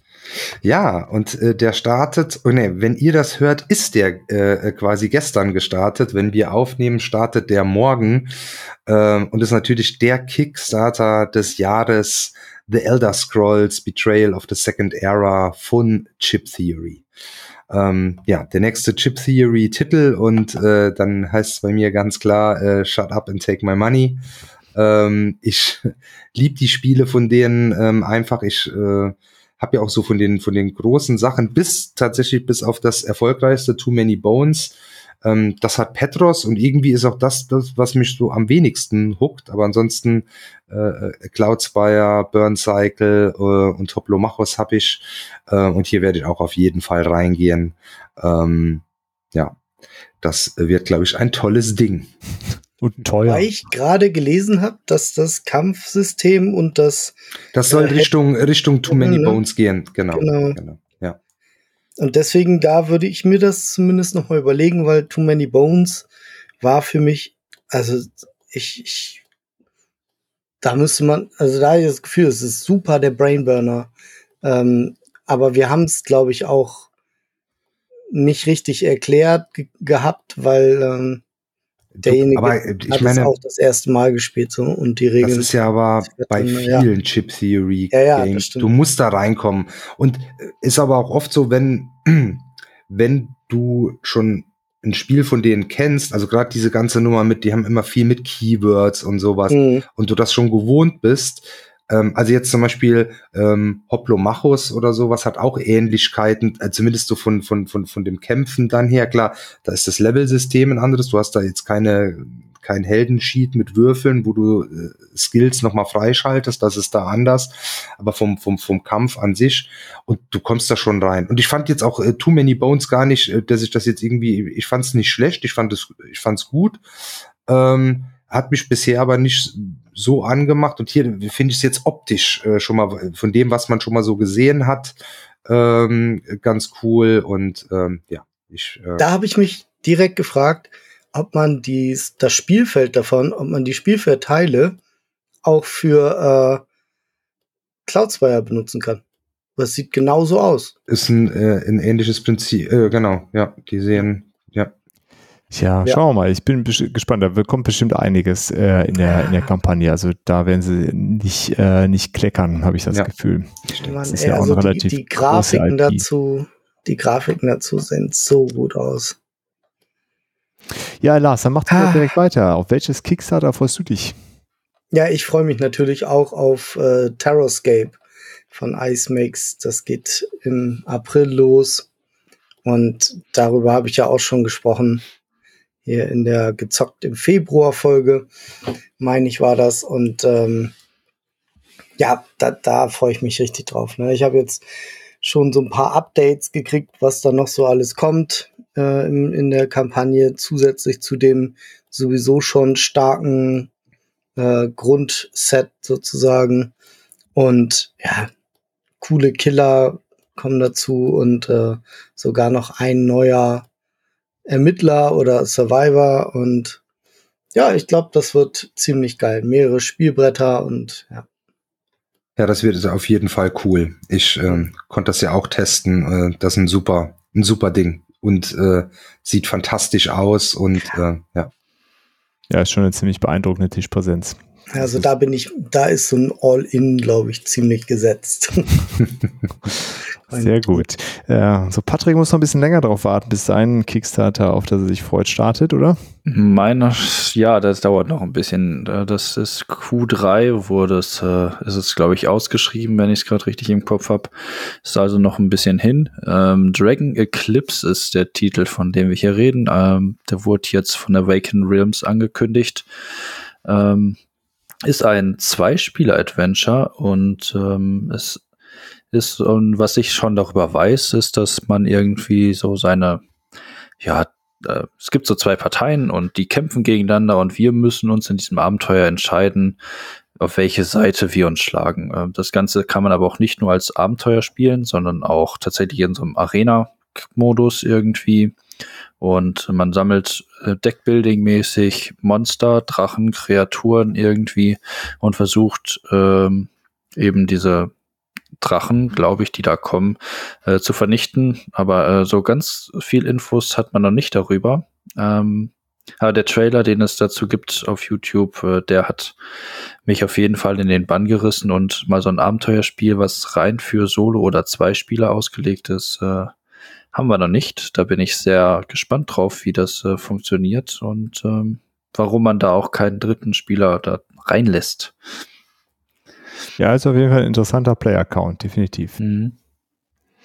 Ähm, ja, dann äh, mache ich den Schluss mit einem Kickstarter, der läuft äh, noch und der läuft äh, auch noch ein bisschen weiter, ist aber schon gefundet und zwar Woodland Wizards von ähm, äh, Wormgold. Äh, ähm, die Maren hatten wir ja schon im Interview und das ist quasi der, äh, der neueste Titel. Ein ganz kleines Kartenspiel. Für 13 Euro ist man dabei, so ein ähm, zwei bis sechs äh, spielende äh, Karten-Battle-Game steht da, ja, mit total niedlichen Illustrationen. Ähm, ja, und da hatte ich das Gefühl, das ist einfach so ein Ding für 13 Euro. Äh, ist das auch einfach Verlag unterstützen an der Stelle. Ähm, und richtig viel falsch machen, glaube ich, kann man damit nicht. Die haben bisher ganz gute Sachen abgeliefert. Ähm, und genau, da freue ich mich drauf. So ein kleines Ding für zwischendurch, äh, habe ich das Gefühl. Äh, sieht super niedlich aus. Äh, bin mal gespannt. Jetzt äh, haben sie es gefundet, was da noch so an, an Stretch Goals kommt. Äh, noch ein paar mehr Karten. Äh, genau. Man muss ja nicht immer diese, nur die Riesenbrecher machen. Und ansonsten freue ich mich übrigens auf Voidfall. Da wurden jetzt ähm, das letzte Update kam, ist alles fertig gedruckt, äh, Produktion läuft an, Skellig hat äh, den Kram übersetzt.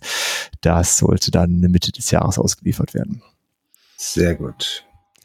Gut, das war's von uns, der Monatsrückblick. Ähm, ja, und dann hören wir uns bald schon wieder äh, mit äh, verschiedenen anderen tollen Themen, Spiele, Interviews und was sonst noch so dazu gehört. Vielen Dank fürs Zuhören und ähm, ja, bis bald. Ciao, ciao. Ciao, ciao. Ciao, ciao. Das war es auch schon wieder bei The Board Game Theory. Danke fürs Einschalten und wenn ihr mögt, hören wir uns nächste Woche schon wieder. Für Fragen, Wünsche oder Anregungen besucht gerne unseren Discord, schreibt uns auf Instagram oder per Mail an info at theboardgametheory.de oder schickt eine Postkarte. Wir würden uns außerdem darüber freuen, wenn ihr uns bei Spotify, Apple oder wo ihr uns sonst so hört, ein Abo und eine Bewertung dalasst. Vielen Dank und bis bald.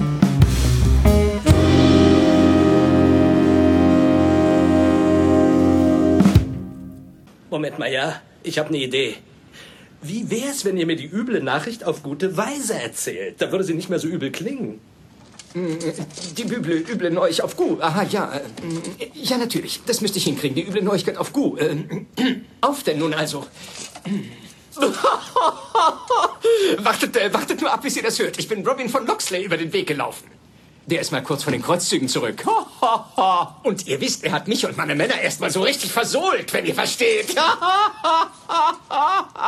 er, er steht nicht gerade auf euch, aber dafür fährt er voll auf euren Bruder Richard ab. Und, und, und.